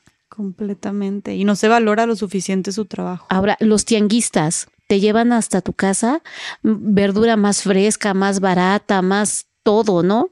Y también la o sea, todo mundo se quejan de todo lo que es informal. Pero entonces digo, porque el gobierno no crea oportunidades mejores también para la gente? O sea, tampoco es quítalo y déjalo sin comer a él y a su familia o de qué va a vivir. No, y también, entonces, que vamos a, a discriminar, a rechazar y a criminalizar al 60% de la población, porque el 60% de la población en México vive del trabajo informal. Informales. Son trabajadores informales, exactamente. ¿Y tú por qué crees que exista tanta informalidad? ¿Por faltas de empleo? Falta, de oportunidades. ¿Y las oportunidades que hay son muy mal pagadas? Es que ese es otro tema muy fuerte también. O sea, ahorita que mencionas que tus hermanas ya este, están graduadas y tienen un título, pero que no han podido conseguir trabajo y por eso están vendiendo todavía en el metro, eso es, un problema muy grande también. O sea, el tema del desempleo o del empleo, pero con unos sueldos que dices tú, pues tú, tú, tú viviste esto, pues mejor me voy a vender al metro, al trabajo informal. Exactamente. ¿Tú, ¿Tú qué crees que sea tan frustrante para esas personas también que terminaron una carrera y que se quemaron las pestañas y no tengan la oportunidad de conseguir una chamba porque no tienen la palanca o no tienen y que tengan, por decir en este caso, varios que siguen trabajando en el metro aunque ya sean este profesionistas? No, qué, qué frustrante, totalmente. Pero sí creo que tú leíste en el clavo algo de, de que todos estos sectores de trabajadores que mencionas, desde los boleadores de zapatos, eh, las, trabajadoras, las empleadas del hogar, eh, los comerciantes del metro, los, las personas pepenadores, recogedores de basura. Sí creo que un factor común, y nos podríamos ir con más, pero sí creo que un factor común, como dices tú, es pues tal vez este prejuicio de la gente, ¿no? y esté como el ninguneo o, o discriminación, digo, no se diga la criminalización, no se diga la falta de oportunidades de un trabajo digno, de derechos laborales, hablemos del tema social cultural, sí creo que hay como este estigma grandísimo para todas esas personas que tú dices, ok, están jalando. Y no solamente están jalando, están haciendo que México funcione. Porque México no funcionaría si la basura estuviera eh, ahí, por ejemplo, botada. Las trabajadoras del hogar. Oye, eh, el trabajal que hacen en mantener tu casa limpia, en la comida, en todo, no manches. O sea, no, no. Las personas que tienen una trabajadora que eh, eh, tienen en su casa una trabajadora del hogar pueden ir a producir, tal vez al trabajo formal, porque tienen a alguien que está ahí viendo, cubriendo sus necesidades, ¿no? tienen la casa limpia, la comida, la, ropa. la ropa limpia, exactamente. Entonces, y así nos podríamos ir con muchísimas cosas. Oye, la gente este, que está en los, en los puestitos, fue de los tacos, de las quesadillas, de las tortas, ¿no? Todo en, el, en, las calles. ¿A cuánta gente no alimentan? En los boleadores de zapatos también, oye, cuánta gente pues sí no, necesita para ir a la chamba. Ustedes Bien presentable. También, ustedes también de, oye, cuántas cosas no les dan también para lo que sea y que lo puedan conseguir a un precio más barato. O sea, al final de cuentas creo que también muchos de estos trabajos informales mueven México. Claro. Mueven México porque además de que sacían necesidades de muchísimos mexicanos y mexicanas y a un precio también pues mucho más accesible, también permiten que el 60% de la población en México tenga de dónde sostenerse. Definitivamente creo que deberíamos de respetarles, admirarles y reconocerles muchísimo más. Y lamento un chorro, lamento mucho para ti que no sea así. Pues yo también, pero vamos a seguir haciendo lo posible porque todo esto se siga visibilizando, porque rendirse no se vale. Eso sí, no. A lo mejor a veces nos dan bajones, pero son solo bajones, ¿no? No se vale rendirse. Totalmente. Hay que seguir adelante y seguir buscando, seguir buscando, porque a lo mejor yo ya no lo voy a ver, pero a lo mejor la gente que viene atrás de mí lo logra. ¿No? Y entonces digo, vale la pena seguir luchando. ¿Qué es lo que te inspira? ¿Qué es lo que te da fuerza? A lo mejor, para empezar, el que yo digo, ya estoy harta de que me criminalicen por mi parte. Ya estoy harta porque quien quiera puede investigar mi vida y soy una mujer que jamás ha este, robado ni hecho nada de lo cual yo me avergüence, ¿no? Mi vida ha sido humilde, pero, pero sin dañar a nadie, ¿no? ¿Por qué me tratan como una criminal cuando no lo soy? Y todas mis compañeras, porque sufren lo mismo. Este dolor que yo tengo es el mismo dolor de todas mis compañeras. Y a mí me gustaría ver el día de mañana que por lo menos a, las mujeres, por la situación de los hijos, por la situación que son las que cargan con todo, por lo menos a ellas se les diera una oportunidad de poner en, en como yo, lo que yo te decía, en un programa piloto, el darles la oportunidad. El, el, que a lo mejor el día de mañana se puedan crear guarderías para ellas. El que tengan una vida más digna, porque de verdad este trabajo sí es muy, muy difícil y si seguimos aquí es por la situación de que podemos tener a nuestros hijos con nosotros, no es por gusto. Es porque podemos tener más, poder estar más al pendiente de ellos que dejarlos solos en la casa. Ahora, volvemos a lo que yo te decía, no es gusto. Es la vida que nos tocó vivir. Y hay que echarle ganas a, a lo que nos, a lo que tenemos ahí a la mano, tenemos que, que, que formar lo mejor que podamos. ¿no? Y mi sueño, es mi sueño, más que nada es mi sueño, ver a todas mis compañeras no ser criminalizadas, que se les trate con respeto porque son mujeres, porque merecen el respeto como la madre de cualquiera de los policías que están ahí, porque son mujeres que, que son personas que van a sacar a sus hijos adelante, que van para pagar una renta, para pagar un estudio, para a lo mejor hoy les sobró poquito y llevarlos al parque, ¿por qué no al cine? Porque el cine ya es carísimo, ¿no? Pero digo, ¿por qué el gobierno no nos da esa oportunidad? Porque nada más es el... Y ni lo malo, porque ¿de qué nos puede acusar? ¿De que vamos a ganarnos la vida? ¿O de qué nos pueden acusar? ¿De que... De que nos tocó desgraciadamente nacer en un entorno de padres de hogares disfuncionales donde no tuvimos oportunidad de ser ingenieros, arquitectos, no sé, muchas cosas, de que ya teníamos por tontas, a lo mejor eso sí, este, haber dicho, me salgo de mi casa para tener una mejor vida y, y haberme embarazado y ahora ya no podré hacer más porque ahora tengo que ver por mis bebés. Eso es lo que nos criminalizan no se vale.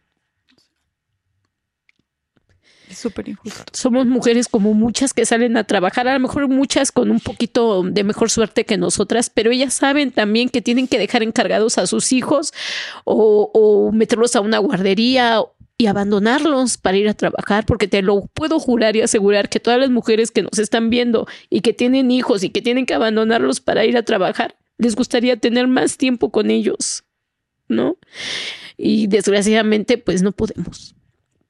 Entonces yo, yo le pediría al gobierno que nos dé la oportunidad de poner en prueba este programa, que nos capaciten, que tomemos cursos, que se nos brinde esa oportunidad.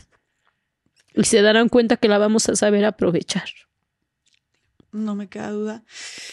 Y espero de corazón, este, Pati, y tienes todo mi apoyo, por favor. Gracias. Este, en, en lo que sé y de, la, y de la gente que nos está escuchando también. Estoy segura. Eh, para hacer presión y para, para ver qué, qué, qué, qué pasos podemos seguir para empezar a proponer y empujar esta iniciativa para que puedan trabajar de una manera mucho más digna y que se reconozca el valor tan grande que traen a la sociedad, a México, con su trabajo.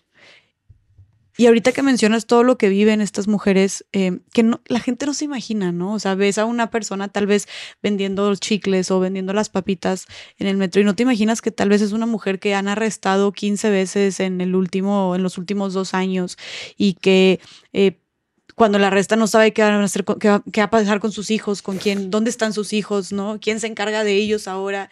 Este, y tener que ser, tratada de esa manera y luego aparte preocuparse por llevar todos los días el pan a la mesa, como no te imaginas, pues que existan todas estas realidades. Y, y, por eso, este, Tania nos dio como una pequeña introducción, pero claro que queríamos escucharlo de ti.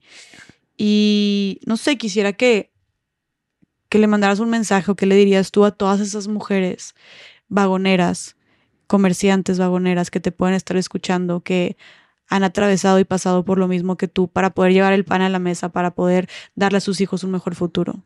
Pues que no dejemos de creer. Para empezar, que no dejemos de creer. Que sí, que nos unamos todavía más, porque unidas podemos hacer muchas cosas, muchas. Y que así como yo creí en un cambio que es Tania, que crean, porque muchas están espantadas, muchas no creen porque si no es para acarreo político y si no es para muchas otras cosas, mientras no la, ni siquiera las ven. Este, pero existe gente buena, gente que sí nos quiere apoyar, gente que está haciendo una cadenita por nosotras y que no dejen de creer porque cuando tú dejas de creer es como si te murieras, ¿no? Yo creo que el, cuando pierdes tus sueños es cuando todo se acaba. Entonces, yo creo que es una parte que nadie debemos de perder. Nadie, absolutamente nadie. Siempre debemos de creer en algo. Siempre. Yo a la edad que tengo creí. Creí y estoy feliz de los resultados que estoy viendo. ¿En qué creíste, Pati? En, en que hay gente que sí te puede ayudar desinteresadamente en que sí hay gente que hace cadenitas de favores, cadenitas de ayuda, y que te brindan la mano y te tratan igual que ellos, ¿eh? siendo que es gente que son académicos, gente que es gente que tiene una educación muy arriba y que digo, y sin hacer menos a nadie, porque todo el ser humano tenemos el mismo valor, ¿eh? Con mi comentario no quiero hacer, o sea, y que se escuche mal. Pero vamos, hay mucha gente en el metro que son oficinistas o que tienen un trabajo pues más, menos así o que tienen menos ¿cómo se podría decir? Cultura. Porque sí, no, yo no tengo mucha cultura, hay palabras muy rebuscadas que yo no las sé, soy vagonera, no tengo una educación, ni estudié la preparatoria ni nada por el estilo, llegué con duras penas a, a la secundaria, ¿no? Entonces, académicos que, que digo, tienen un nivel académico muy bueno y que nos ven al igual que ellos, nos tratan como ellos, nos, nos tratan como seres humanos. Hoy convivo con mucha gente que aunque soy vagonera, me tratan como un ser humano. ¿Sabes eso cómo se siente? Que te vean como una igual, que te den ese mismo trato. Se siente tan bonito que no te hagan, que no te digan, ah, hazte para allá porque eres vagonera. Estoy tan agradecida con toda esa gente, con toda esa cadenita, como tú no tienes una idea. Platícanos esa cadenita, Pati, ¿cómo es? ¿Cómo se dio? ¿Quiénes, ¿Quiénes han formado parte de esta cadenita tan bonita? Pues aquí ya es otra historia. Con todo lo que te estoy platicando, llegó un momento que hace, fueron que hace cuatro años, este, después de la marcha del 8 de marzo del Día de la Mujer, este, un grupo de mujeres se metió a, a vender al metro, pero en los pasillos. Se tendieron pusieron sus trapos en el suelo con mercancía. Y el gobierno no les dijo nada, ni los policías, nadie las molestó. Y empezaron a ver más y más y más. Pero nunca, eran mujeres que nunca habían vendido ahí antes. No, jamás. Eran, fue cuando la pandemia que se metieron por protesta económica. Entonces, era exactamente eso, decir que se habían quedado sin trabajo por la pandemia, que no estaban teniendo de ningún lado ingresos económicos, que muchas eran supuestamente licenciadas, abogadas, X, y todas al no haber trabajo se metieron al metro en protesta económica. Y primero llegaron pocas y así fueron llegando más y más y más y más al metro, pero todas eran feministas. Y entonces nosotras como vagoneras las veíamos así como, porque a ellas no les hice nada, ¿no? Fuéramos nosotras, ya nos hubieran caído todos y ya nos hubieran llevado, porque a ellas no. Y teníamos eso. ¿Qué, qué pasa atrás de todo esto? porque a ellas no se las llevan? Entonces, algunas compañeras empezaron a pedirles, a decirles a ellas, déjame vender aquí. O contigo, ¿cómo? ¿Por qué no se las llevan? Y ella les decía, no, no, no, no, somos puras feministas, tú no puedes, tú eres vagonera. Y no las dejaban, ¿eh? Con el tiempo, algunas las dejaron y les decían, pero no vayas a decir que eres vagonera. Mm. Y estas chicas que eran vagoneras empezaron a decir, así que les preguntaban, no, no, yo no soy vagonera, me confundes, no, yo no soy vagonera, con tal de trabajar, ¿no? Pero hubieron quien nos dijo, organícense, métanse de cinco a seis mujeres, hagan sus pancartas también de protesta económica, búsquense un hombre y váyanse a una estación donde no haya nadie. Ok, ok. Y este, y pónganse, nadie les va a decir nada. Así están trabajando. Y la verdad con miedo, ¿eh? De verdad que tuvimos miedo la primera vez, tuvimos miedo, nos juntamos, nos juntamos como unas 20, yo creo, para separarnos para diferentes estaciones. Y este, y muchas no querían irse a Tasqueña porque decían que en Tasqueña no pasaba casi gente. Y yo les decía, porque la 2 es mi casa, ¿no? Entonces yo les decía, sí se vende, es paradero y aparte de que es paradero está la central de, de autobuses, sí se vende, línea 2 es bendita. Total, que para no hacerte la larga, algunas dijeron, bueno, está bien, vámonos para Tasqueña. Otra persona que es junto conmigo vocera, que se llama Julia. Llegamos a Tasqueña, fue Julia, una de sus hijas que se llama Mariana. Este fue Julia, Mariana, Joana, Milena. Joana y Milena son hermanas, son México-colombianas. Ellas llegamos nada más a, Tasqueña. Fuimos las cinco que llegamos. Y pues lo hicimos. Y entonces eh, Joana y Milena fueron las que escogieron el nombre. Ellas dijeron, ¿qué les parece leonas? Primero dijeron leonas y nosotros nos quedamos leonas. Y dijo, sí, las leonas se organizan en, grupo y ellas son las que cazan. Porque el león no, el león es un huevón. Ellas hablan muy chistosa, ¿no? Decían maricas, hijo hijos de puta, algo así dice, ¿no? Pero chistosito con su. Dice, ¿cuál rey de la selva? ¿A cuál rey? Dice, si la, las leonas son las que cazan en grupo y son las que llevan la comida al, a la manada y todo el rollo. Dice, son ellas, no ellos. Y entonces ellas dijeron, ¿qué les parece leonas en manada? Y nosotras, oh, se oye bonito. Y como nos dieron la explicación, dijimos, sí. Y se quedó leonas en manada. Entonces ya nos tendimos, llegaron los policías, pusimos nuestros carteles de que estábamos en protesta económica y todo, ya no, nos dijeron nada, nos dijeron, ¿cuántas son en su colectiva? No, pues somos cinco.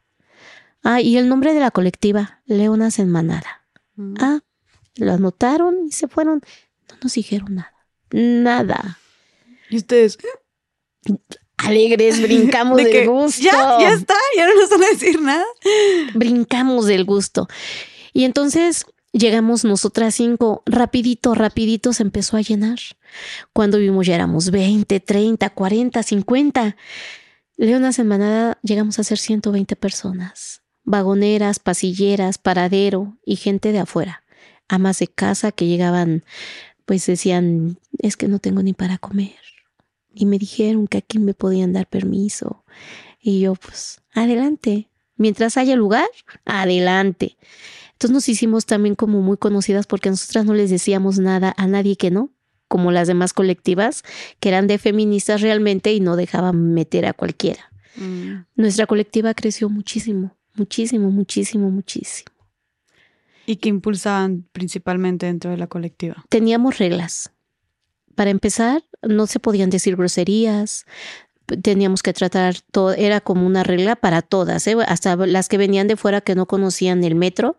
La regla era no faltarle al respeto al usuario, mm. este, no decir groserías. Los tendidos de cada una tenían que medir lo mismo, metro y medio. Nadie podía pasar el metro y medio. Mm. Era para que todas cupiéramos bien, metro y medio y pegaditas. No podíamos llevar este mm, diablitos, ni cajas, ni nada. Si llevabas tus cajas, tendías tu, tu, puestecito y bajabas tu caja. No la podías tener ahí porque daba mal aspecto y se veía feo. Tenías que recoger tu basura o así no fuera tuya, tú tenías que recoger tu basura porque dábamos mal aspecto. Y al final del día los policías iban y tomaban fotos y entonces no podíamos dejar un mal, sí, ¿no? Que nos viera una mala imagen, teníamos que recoger la basura, no podíamos llevar niños porque al ser paradero y como estaban las escaleras, yo les decía a ellas, no es que yo no quiera, porque yo soy vagonera, yo sé lo que es lo de los niños, pero mejor entre nosotras vamos a organizarnos y a cuidárnoslos entre nosotras y no hay quien. Porque si tú dejas a tu niño y estás atendiendo a un usuario, y tu hijo se echa a correr, si alguien viene también corriendo, va a chocar tu hijo, lo van a hasta lastimar.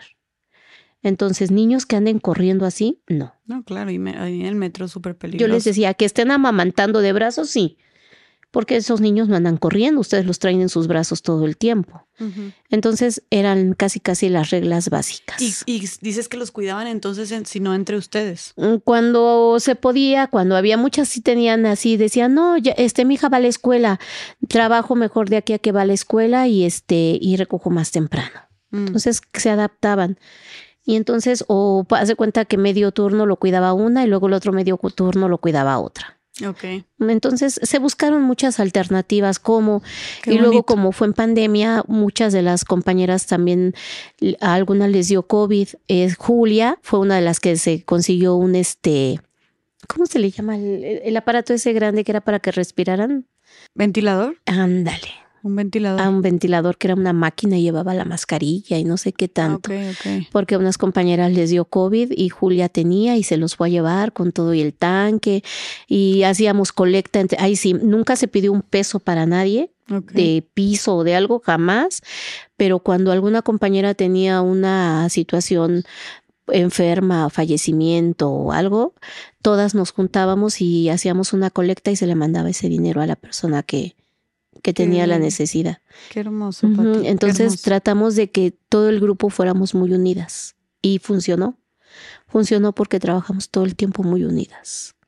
La verdad fue una colectiva que funcionó muy bien. ¿Fue o sigue siendo? Fue, porque después de que nos sacaron del metro, las personas que venían de casa, que o sea que trabajaban en sus casas, pues se fueron a sus casas. Ellas realmente pues nada más ahora sí que no eran vagoneras. eso fue durante pandemia más bien como para sobrevivir, ¿no?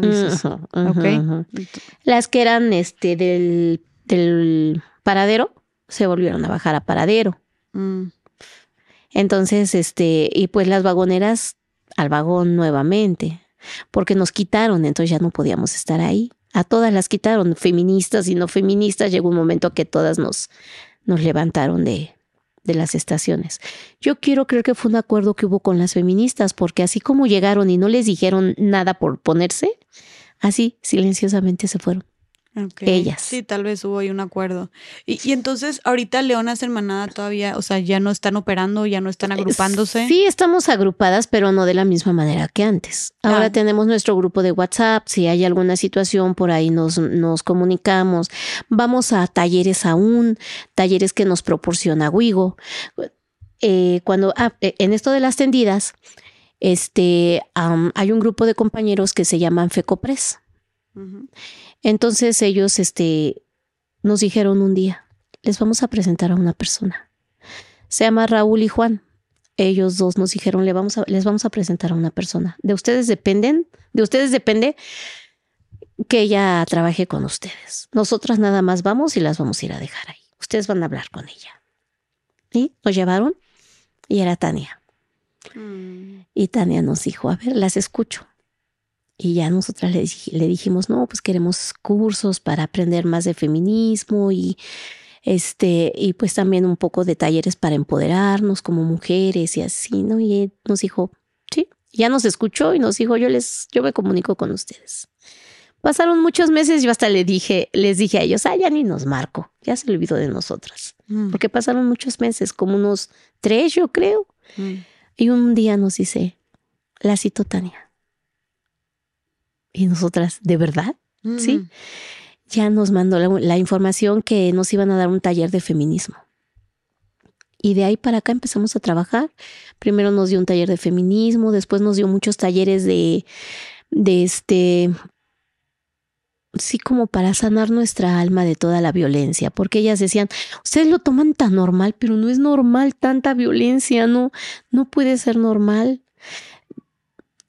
Eh, una de ellas es Marcela Suela y la otra es Nora Solís. Ellas son nuestras terapeutas, que hasta la fecha están a nuestro lado también. ¿Ustedes van a terapia ustedes con ellas? No, hacen talleres.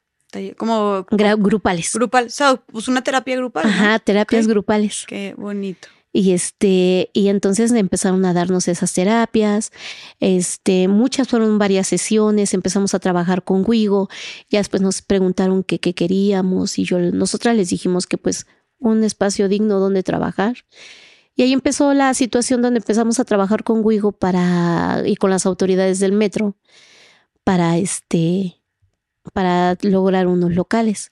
Que si pudieras nada más poner en contexto lo que es Wigo para la gente que no escuchó el episodio con Tania Espinosa.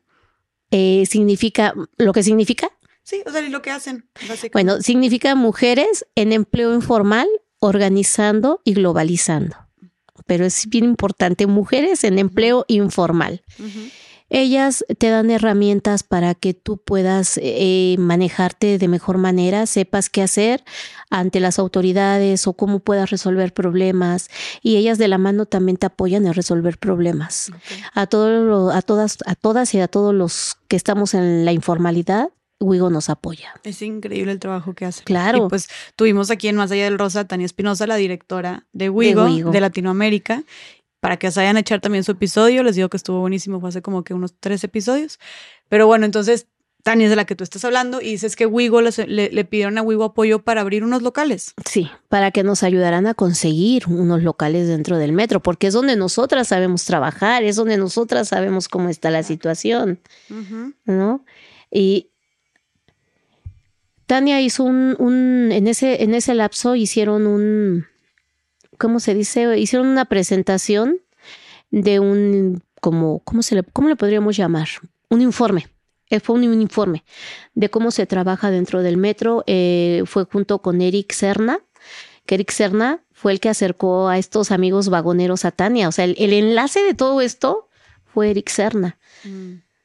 Porque él estaba haciendo tu- su tesis y su doctorado acerca del ambulantaje dentro del sistema de transporte colectivo metro. Ah, por eso Eric Serna estaba ahí en Mm. la ecuación. Ajá, estaba muy metido y él eh, fueron a ver a Tania en una en una exposición que dio en la CNDH y ahí estaba Eric, estaban estos compañeros vagoneros y Tania y entonces de ahí se, cua- se cuadró todo. Ay, qué padre, ¿ok? Ajá, y entonces Eric acercó a Raúl y a Juan con Tania y de ahí ya ellos a- a nosotras. Mm. En ese lapso ellos también sacaron el informe. Eric ya tenía mucho tiempo este, investigando eh, anónimamente también un poquito porque se, se hizo pasar por vagonero, vagoneaba, vendía, No eh, se investigó a fondo, súper a fondo todo lo que Qué somos los vendedores. Se lo llevaron a remisiones. No, no, no. Él quería vivir lo que vivía un vendedor, o sea, un vagonero. Ajá. Wow, ajá. se, se hizo pasar entonces por vagonero, qué fletado. O sea, encubierto él. Vendió disco, vendió cubrebocas, vendió revista, vendió dulce, vendió muchas cosas, Eric. Ok. Un amor, un amor de persona, Eric Y Serna. todo para aprender más. de nosotros, de lo que, cómo era realmente el oficio de, de ser vagonero. Ok. Y entonces, con tanto que él investigó junto con Tania, hicieron un informe. Que es un informe que es un libro grueso tote. Hicieron un, un informe muy detallado de lo que es el metro, las ventas y la informalidad dentro del metro. Oye, qué padre. A ver, Toda si la corrupción y todo lo que hay viene en ese informe. a ver si nos puedes pasar luego Claro el que informe, la liga para dejarla aquí en la descripción Claro del que video. sí, te la, Para pa- que te la la gente, paso. digo, si es que es público, ¿verdad? Pero para que la gente lo pueda leer. Y entonces Tania, pues, este, empezó a trabajar con nosotras en buscar, este, abrir espacios para, para que nos atendieran en el metro.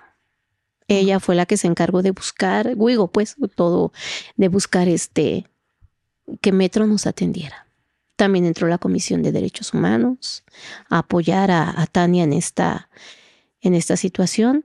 Eh, Tania ha hecho muchísimo, como tú no te imaginas. Yo a veces creo que es así, de verdad, se va a oír hasta mamón, pero es como una superhéroe.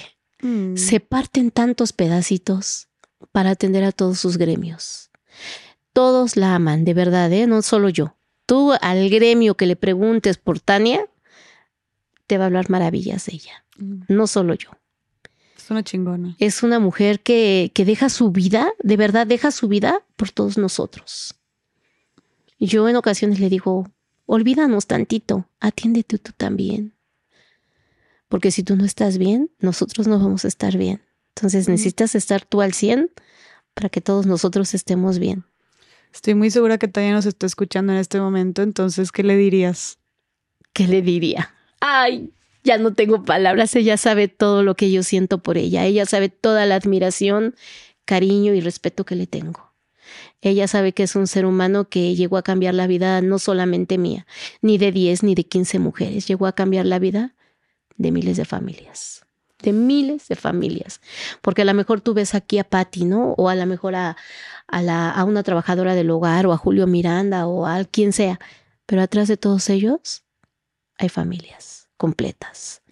Entonces no nos está cambiando la vida solamente a los que ven la cara, ¿no? De los que estamos aquí, sino atrás a toda una familia completa. Entonces Tania es, no sé qué, qué, qué nombre darle a ese ser humano que está cambiando la vida de tantísima gente. Es como dijiste, una superheroína. Sí. Totalmente. Y no te pide nada a cambio, ¿eh? Que tú dijeras, mucha gente dice, ha de estar lucrando con ustedes. Para nada, para nada. Yo se lo dije un día a ella. Si de veras los ángeles existen, ustedes son unos ángeles. Porque de veras yo no sé cómo Tania se puede partir en tantos pedacitos. Sí, pues es que ve muchos, como dices tú, o sea, muchos sectores. Demasiados. Sí, estuvo platicando en el episodio que estuvo aquí, platicó también de cómo les devolvieron a los saciadores de, eh, de calzado sus plazas también para poder seguir boleando los zapatos cuando fue el, todo el tema de reforma. O sea, sí, son muchas cosas las que están, las que están viendo constantemente. Los triciclos, los, no, los, también los, creo que también ya estaban viendo a los que hacen entregas de rap y todos ellos de los de, Sí, no se diga lo que ha hecho con los, este, las y los rifados de la basura. Los rifados de la basura, las trabajadoras del lugar. Ah, sí. No, no. Le, mandamos un abrazo bien fuerte a, sí, a sí, nuestra sí, adorada, adorada. Y no se diga también a Eric y, todos ellos, a Yuleina Carmona. Tania hoy es representante de Wigo en Latinoamérica y Yuleina es representante de Wigo en México. Okay. Entonces, ambas han hecho mucho por nosotros. Eric, Vanessa Arbizú, ella es, hoy es maestra de, de la UAM, Azcapotzalco, un saludo, mi Vane.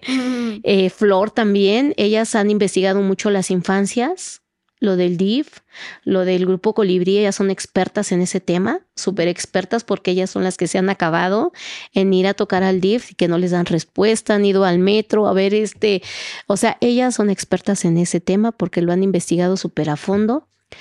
Vane me acercó a, Rosana para hacer un podcast.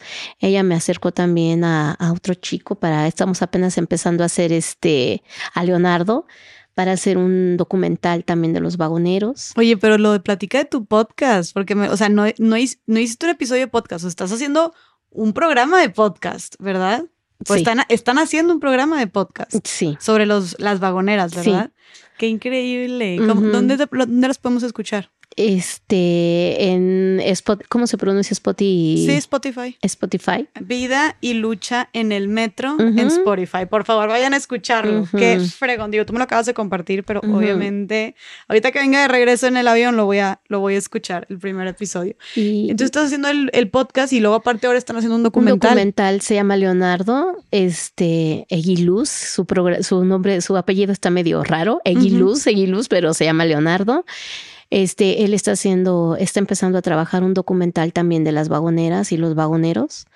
Este, pero todo esto es porque se han hecho mucha, una cadenita, una cadenita muy grande, donde ahorita gente que es este, digo, muchos de ellos son este maestros, egresados del Colmex, y todos ellos se han unido en esta causa, donde no nada más hablan porque sí, lo han investigado lo han investigado y han visto que realmente habemos mujeres, hombres que realmente trabajamos y que realmente no somos delincuentes, porque si lo fuéramos, por decir, una persona del Colmex no se va a quemar, no va a decir yo lo voy, yo la voy a ella a impulsar cuando es una mujer que es ratera, ¿verdad? Obviamente que no. Ellos han investigado mucho y ellos saben que somos personas honradas porque se han metido a vagonear. Flor Daniela también se fue a vagonear para conocer, para ver, o sea, son académicos, pero se han bajado a vagonear al metro para ver realmente cómo es la lucha de y nuestro día a día.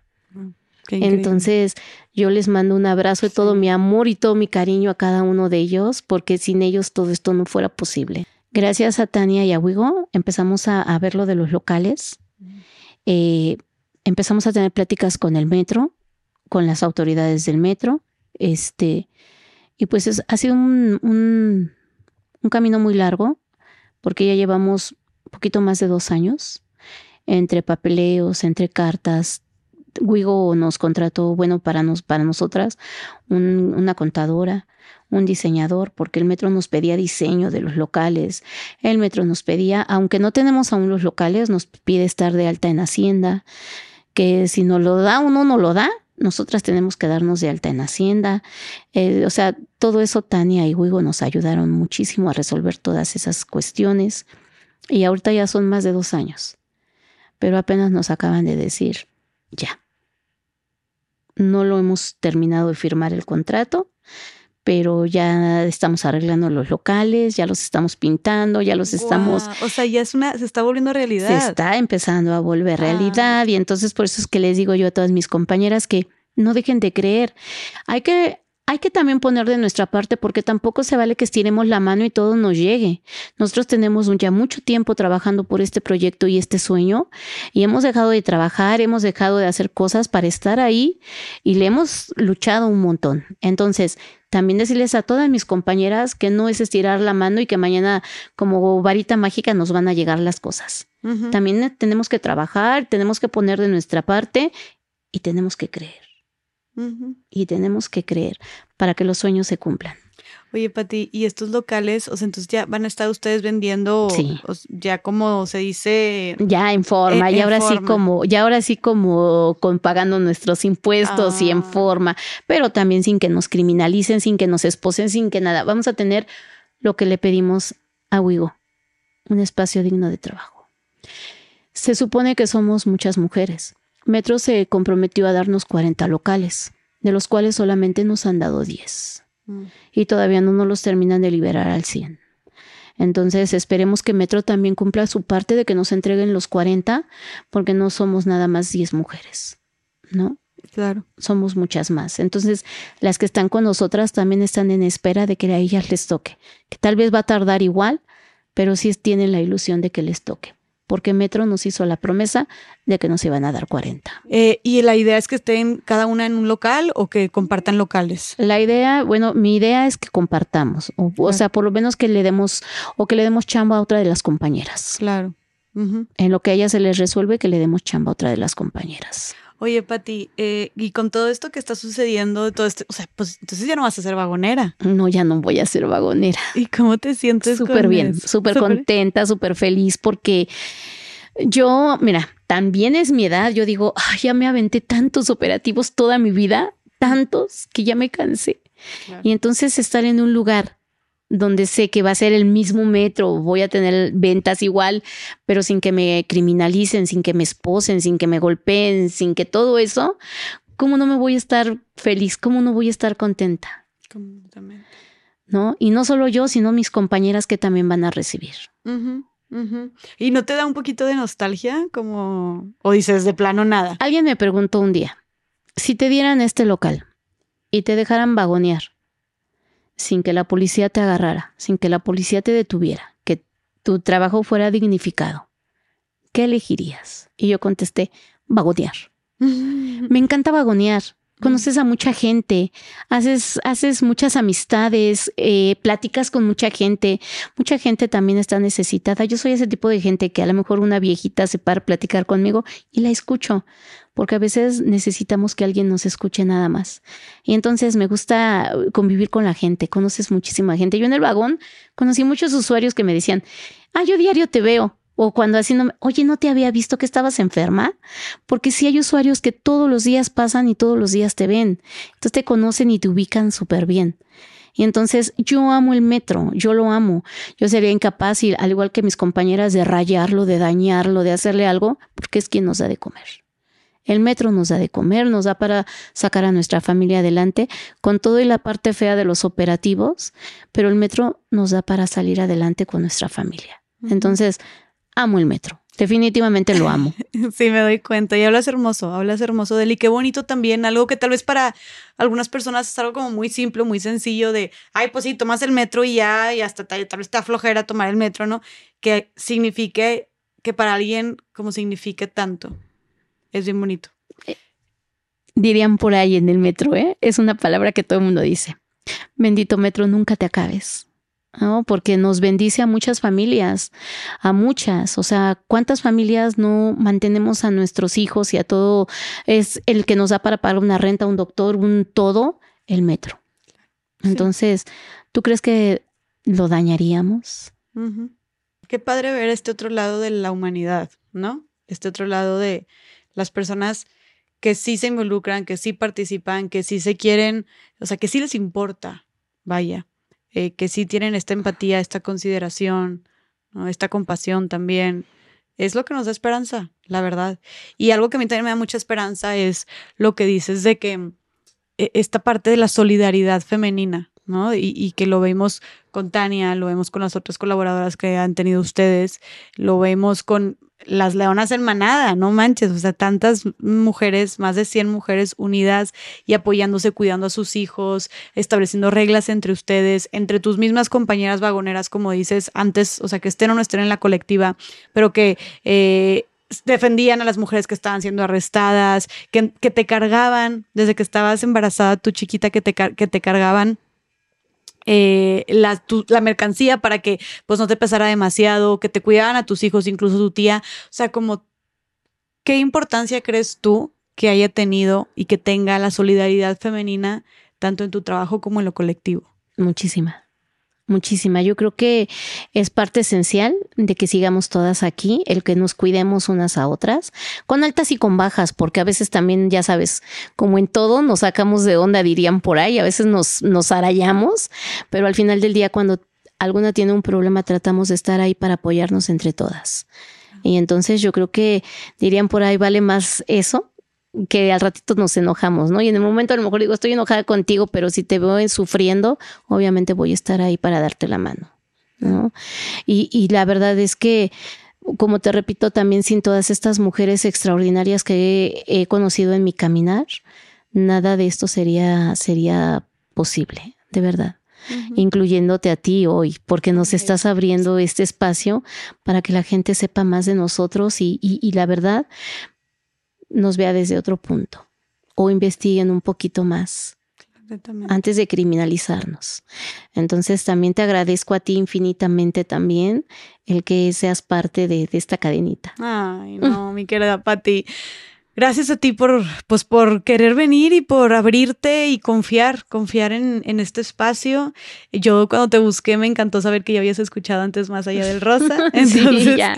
este, de verdad te agradezco muchísimo por, no solamente por venir, sino pues por ser un ejemplo de una mujer tan chingona, tan luchona, tan resiliente, de verdad. Y como dices tú, así como tú y todas tus compañeras vagoneras y muchísimas mujeres mexicanas que, como dices tú, estamos haciendo lo que podemos con lo que tenemos y sacando adelante a nosotras mismas y a nuestras familias. Claro. Entonces, es de verdad un honor, es un honor tenerte aquí. Em, y, y parte por lo cual estás aquí es precisamente cambiar esa mentalidad de, de, este estigma que como claro. que hace que también se perpetúe la criminalización de las personas comerciantes vagoneras y vagoneros en, en, en, en el metro. Quiero, no sé, que, que, nos des, que nos des un mensaje o que le digas tú a las, para terminar de reafirmar esto, a las personas que piensan que los comerciantes vagoneros o vagoneras molestan a los usuarios en el metro. O sea, realmente es... A ver, realmente...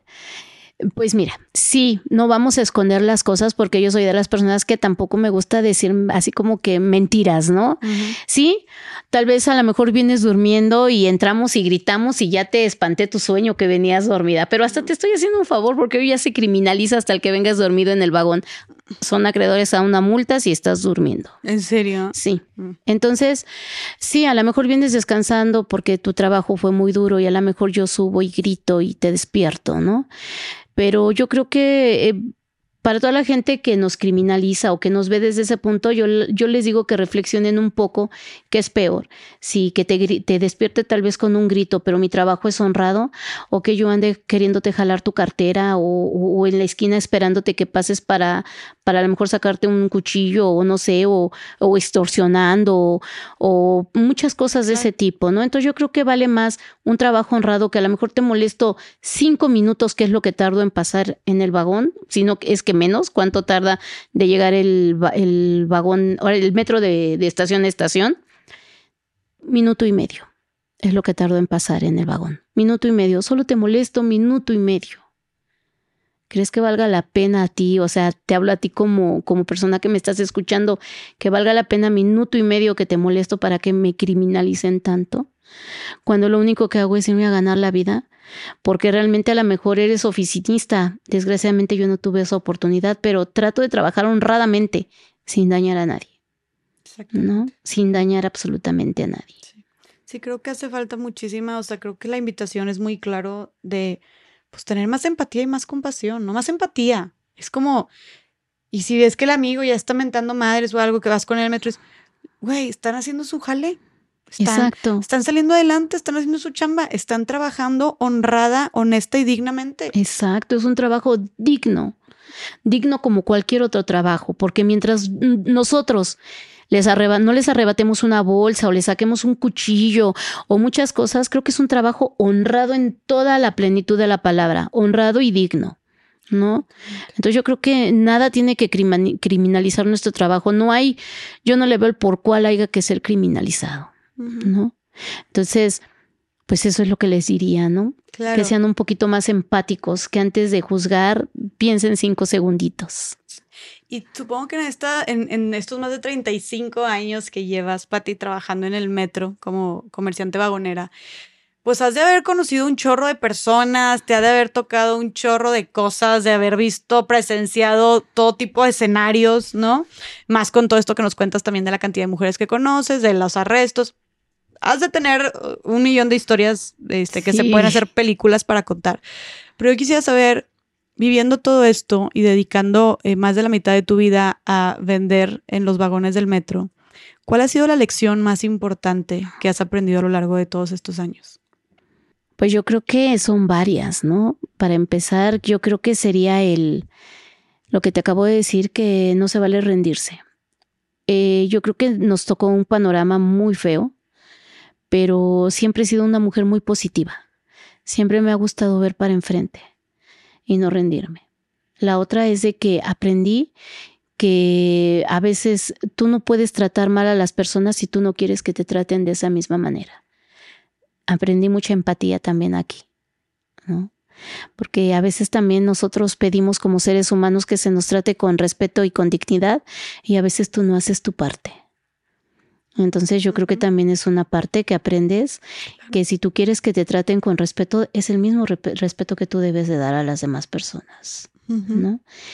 Y yo creo que el, una cosa que también me, me quedo con ella y siempre la voy a llevar es que ahora que estuvimos en las colectivas, yo creo que aprendí más a valorar a mis, a mis compañeras mujeres y oír sus historias y verla, o sea, porque a veces las conoces, pero muchas veces no conoces más allá de sus historias y ver que todas, todas, todas, todas casi sufrimos de la misma situación, también es decir, wow, ¿no? O sea, como que dices, yo pensé que yo era la única.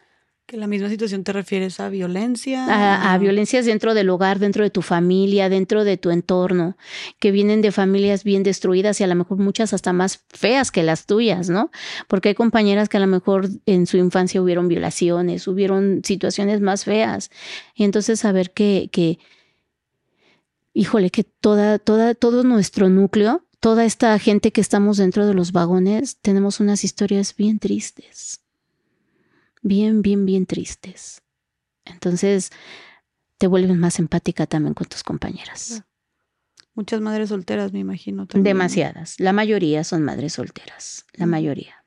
Del metro, yo creo que un 80% son madres solteras de las mujeres. Entonces sí somos muchas. Por eso yo te decía ahorita, Tania nos está cambiando la vida a muchas mujeres. ¿Tienes algún recuerdo en particular, eh, significativo o emotivo de un día trabajando en el metro? ¿Un día, ¿Algún día que se te haya marcado? Pues mira, bonito, sí, muchos, de hecho. Este, me acuerdo mucho que una vez unos policías venían ya corriendo para agarrarme. Una viejita, me dice, hijos, así grosera, hijas de su pinche madre. Mijita, córrele, dame tu bolsa, métemela abajo de los pies. Sí, a ver si me llevan a mí los pendejos. Y bien grosera la viejita, pero bien linda. Ojalá y Dios quiera que todavía viva.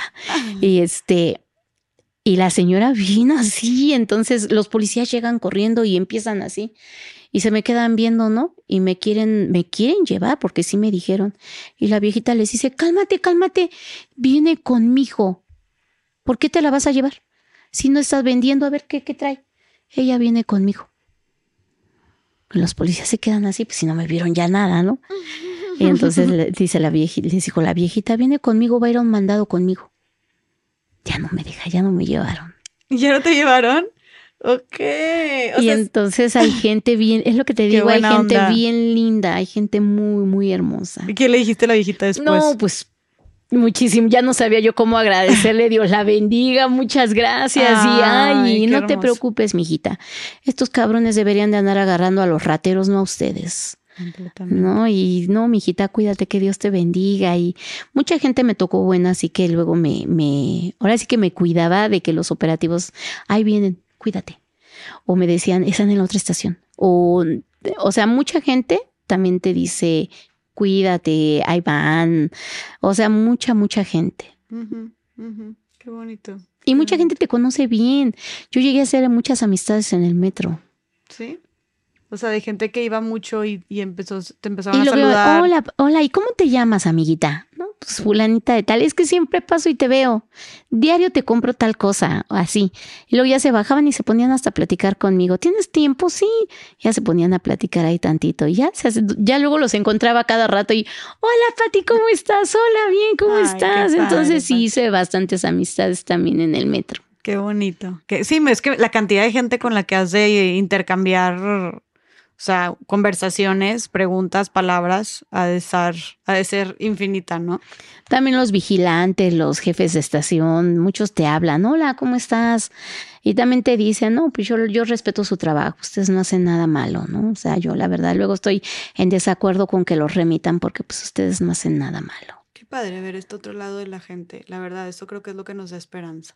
Sí, sí, sí, la verdad es que el metro tiene muchas facetas, muchas caras, así como las cosas bonitas, gente que tú trabajando y vendiendo ves cómo se avientan a las vías. Me ha tocado muchas veces, claro, claro, estando en el andén esperando el tren, ver cómo la gente a veces se avienta y, y en ocasiones el metro no, las, no los mata, nada más los mutila, o en ocasiones sí, pues sí, desgraciadamente fallecen este, miles de cosas, lo que te platicaba, que gente que se ha caído por accidente y que mis compañeros se han bajado a, este, auxiliarlos. O sea, esa es la cara fea, ¿no? De que dices que hay accidentes, o sea, hay accidentes muy feos dentro del metro. Gente que eh, se asoman a ver si viene el metro y en un descuido el tren los ha aventado y les ha pegado y cosas, cosas así muy feas, ¿no? Y somos desgraciadamente, porque desgraciadamente es feo ver todo eso, estamos en el andén y somos, vemos todo eso que sucede. Claro. ¿No? Las agresiones de a veces de novios, salud. Gracias. De novios a sus parejas. Eh, muchos niños perdidos, muchas situaciones así. De acoso, situaciones de acoso, supongo. Oye, pues lo que acaba de pasar en el metro hace poquito, ¿no? Que, que aventó el novio a la, a la otra chica. También hubo uno muy sonado donde la mamá se aventó con su, con su niño a las vías, niña a las vías. Eh, yo siento que esas mamás son las que entran en desesperación, que no tienen este, redes de apoyo, que se quedan tal vez sin trabajo, sin un papá que las apoye, sin un esto yo creo que a veces eh, no todo el mundo asimilamos la, las cosas, las desgracias desde el mismo punto. No, sí, Pati, me imagino la cantidad de cosas este, que has de haber visto y aparte en 35 años, pues sí es bastante más con todos estos cambios que han habido en el metro. Em, y nada más retomando, porque se me hace bien padre también seguirle dando como visibilidad. Ya hablamos de muchas cosas feas. O sea, de gente que pues discrimina, que violenta, etcétera. Pero de estas, ah, de estas personas buenas que, que se suman como a ayudarles, a abrirles camino. Han habido algunos otros, algunas otras personas que las hayan ayudado, además de Wigo, además de los usuarios buena onda, que como esta viejita, ¿no? Eh, ¿Ha habido alguien más que también los apoye? Sí, claro. También aquí una parte muy importante que ahorita también han estado jugando en esto han sido los medios de comunicación. Anteriormente los medios ah, sacaban este planas de nosotros donde hablaban o cosas horribles al igual, ¿eh? de nosotros. ¿Qué decían? Pues eso, que éramos criminales, delincuentes y más. Que robaban. Ajá, a raíz de, de que ahorita se han, también ellos se han dado la, la, a la tarea de investigar un poquito más. Este, nos han ayudado mucho, entre ellos está una periodista de Televisa que se llama Paula Betancourt, que ella nos buscó para hacer un reportaje y ella se metió con nosotros a ver cómo vagoneábamos para hacer este, este reportaje y le tocó la suerte de que iba Eric Serna con nosotros también. Y entonces este, nos detienen y se la quieren llevar a, la, a una de las chicas a, a la remisión. Y Eric le dice al vigilante que se, pues que se, este, ¿cómo se dice? Cuando te tienes que, tu identidad, se Ah. me fue, Que se identifique. que se identifique. Y entonces el vigilante se enoja y le empieza a decir que él también se lo va a llevar detenido por resistencia a particulares. Y entonces Eric le dice, ¿por qué si yo soy este, yo me identifico, yo soy este eh, maestro en del Colmex y todo este rollo y este, pues a ver, identifícate y Paula Betancourt grabando todo. Y entonces ella se dio cuenta de muchas situaciones y hizo una nota muy buena donde nos empieza a visibilizar desde otra manera, desde otro punto de vista y no solo ella, también este Ricardo Rafael de Calle 11, este también otro reportero de ADN 40, todos ellos han transformado el que hablaban de nosotros de una manera tan fea y ellos han investigado y hoy cambian toda esa esa manera de, de, sus notas, des- desde la investigación, desde que se han metido más a ver cómo somos y sus notas han cambiado para bien. ¿Qué cambios has También, visto? ahora hablan bien de nosotros, ahora hablan de la criminaliza- criminalización hacia nosotros, Ah, o sea, ahora de- ya hablando en su favor, de a defendiéndoles. favor de nosotros, exactamente. Mm. Todos los medios periódicos también hablando de nosotros, el Reforma, la prensa, este, todos los periódicos también hablando bien de nosotros, que somos criminalizados y toda la corrupción que hay dentro del metro. Todos los medios de comunicación que nos se han acercado a nosotros han sido notas buenas Qué han sido notas extraordinarias y la verdad es que digo gracias también a todos los medios que, que también se han sumado a, a- a- a esta campaña para, para desmentir todo lo que hay en, eh, atrás de nosotros. Claro, qué importante reconocer esta parte buena también de lo que se hace en los medios de comunicación, porque solemos tirarles mucho también, me incluyo. Eh, pero qué padre es esto de reconocerles lo que sí están haciendo, lo que sí están cambiando, que sí han habido cambios, un cambio de discurso, de narrativa, y más tomando en cuenta, pues, la, el poder y la influencia tan grande que tienen los medios de comunicaciones sobre las masas, los medios de comunicación, perdón, sobre las masas, ¿no? Para crear estereotipos, para crear prejuicios o al contrario, ¿no? Para combatirlos. Exacto. Entonces, este, pues sí, definitivamente se agradece mucho y ojalá que siga así el buen trabajo de- por parte de los medios de comunicación porque son un excelente aliado. Son y por último, aliado. agradecerle también a la UAM que me Mm. abrió las puertas. Estoy escribiendo, eh, se llama Historias Metropolitanas de la UAM Azcapotzalco y estoy escribiendo también la historia de nosotros para la UAM. Entonces va a salir nuestra parte de nuestra historia como vagoneros este, en. Historias Metropolitanas de la UAM gracias al maestro Mario Barbosa, que es el que nos me ayudó, y a Joana. Este, y estoy muy agradecida con todos ellos también que me han abierto los brazos de una manera increíble. Pati, qué hermoso. Oye, pues tú, o sea, dices que sigues siendo vagonera, pero también ya andas de podcastera y andas de, en el documental y luego de escritora. Qué chingón. Visibilizar Me esto. da mucho gusto. Eso, eso es, lo- eso es, eso es como tu, tu propósito ahorita, ¿no? Visibilizar. Que toda la gente sepa que, que no somos delincuentes. Visibilizar y dignificar nuestro trabajo. Totalmente. Yo espero que me encanta este propósito y es- espero poder también sumar mi granito de arena, nuestro granito de arena por parte de toda la comunidad que nos escucha para lograr esto, para lograr un cambio de conciencia y combatir este prejuicio tan injusto, ¿no? Eh, que tienen contra las personas comerciantes vagoneras. Y hablando de eso, dinos, Pati, por favor, ¿cómo te podemos ayudar? ¿Cómo podemos ayudar desde lo individual? Ya sabemos toda la situación. Estoy segura que mucha gente que nos está escuchando, eh, yo incluida, no teníamos idea de que esto sucedía en el metro, ¿no? Y de que esto sucedía y le pasaba a tantas mujeres esta criminalización y esta discriminación y, esta segregación. ¿Qué podemos hacer para ayudarles, para apoyarlas, para combatir la criminalización, para combatir la discriminación, para impulsar algún proyecto que tengan, estas iniciativas? ¿qué, qué, qué podemos hacer desde lo individual, desde nuestra casa o en la calle también, para ser parte del cambio? Pues para empezar, yo creo que exactamente las personas que vean este podcast, que traten de que las demás personas que vayan con ellos y que no lo vieron, exactamente si ven a un vendedor y no nada más vagonero, vía pública, llámese como se llame, sean un poco más empáticos. Los invito a que no nos juzguen sin saber realmente qué hay atrás de cada ser humano y que sean el puente para que otras personas sepan realmente lo que somos. ¿No? Que esto se haga una, que siga haciéndose una cadenita grande, grande, grande, que siga creciendo. Y la otra sería que, abusando, vamos próximamente, vamos a tal vez hacer una campaña, porque volvemos al punto para nosotras como vagoneras que vamos al día, es bien difícil el tener los recursos para, para llenar un localito.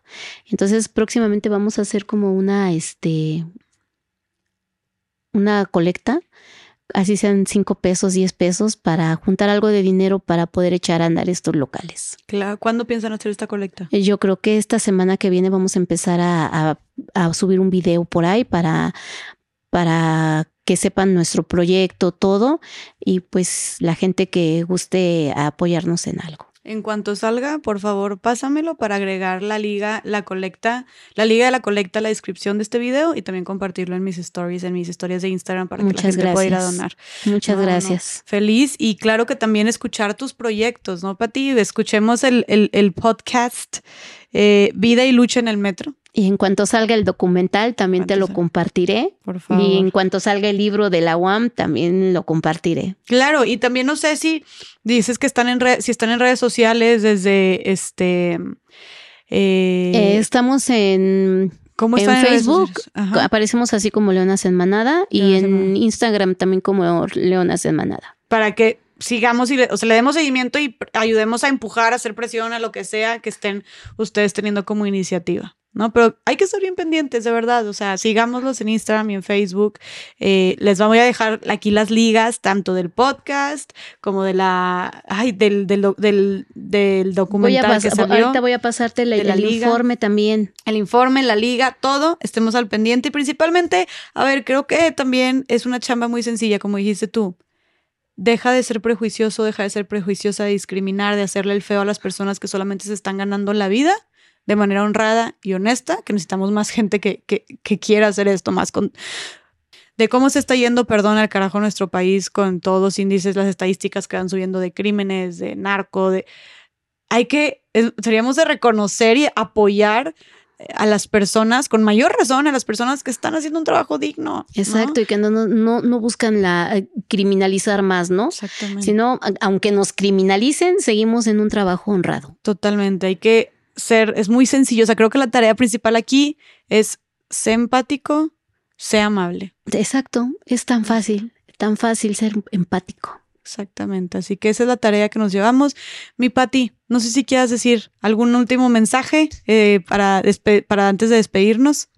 Pues solamente darle las gracias a toda la gente que te ve. Gracias porque gracias a tu programa se van a enterar y va a ser un poquito más visible todo esto. Y agradecerte a ti por abrirnos este espacio.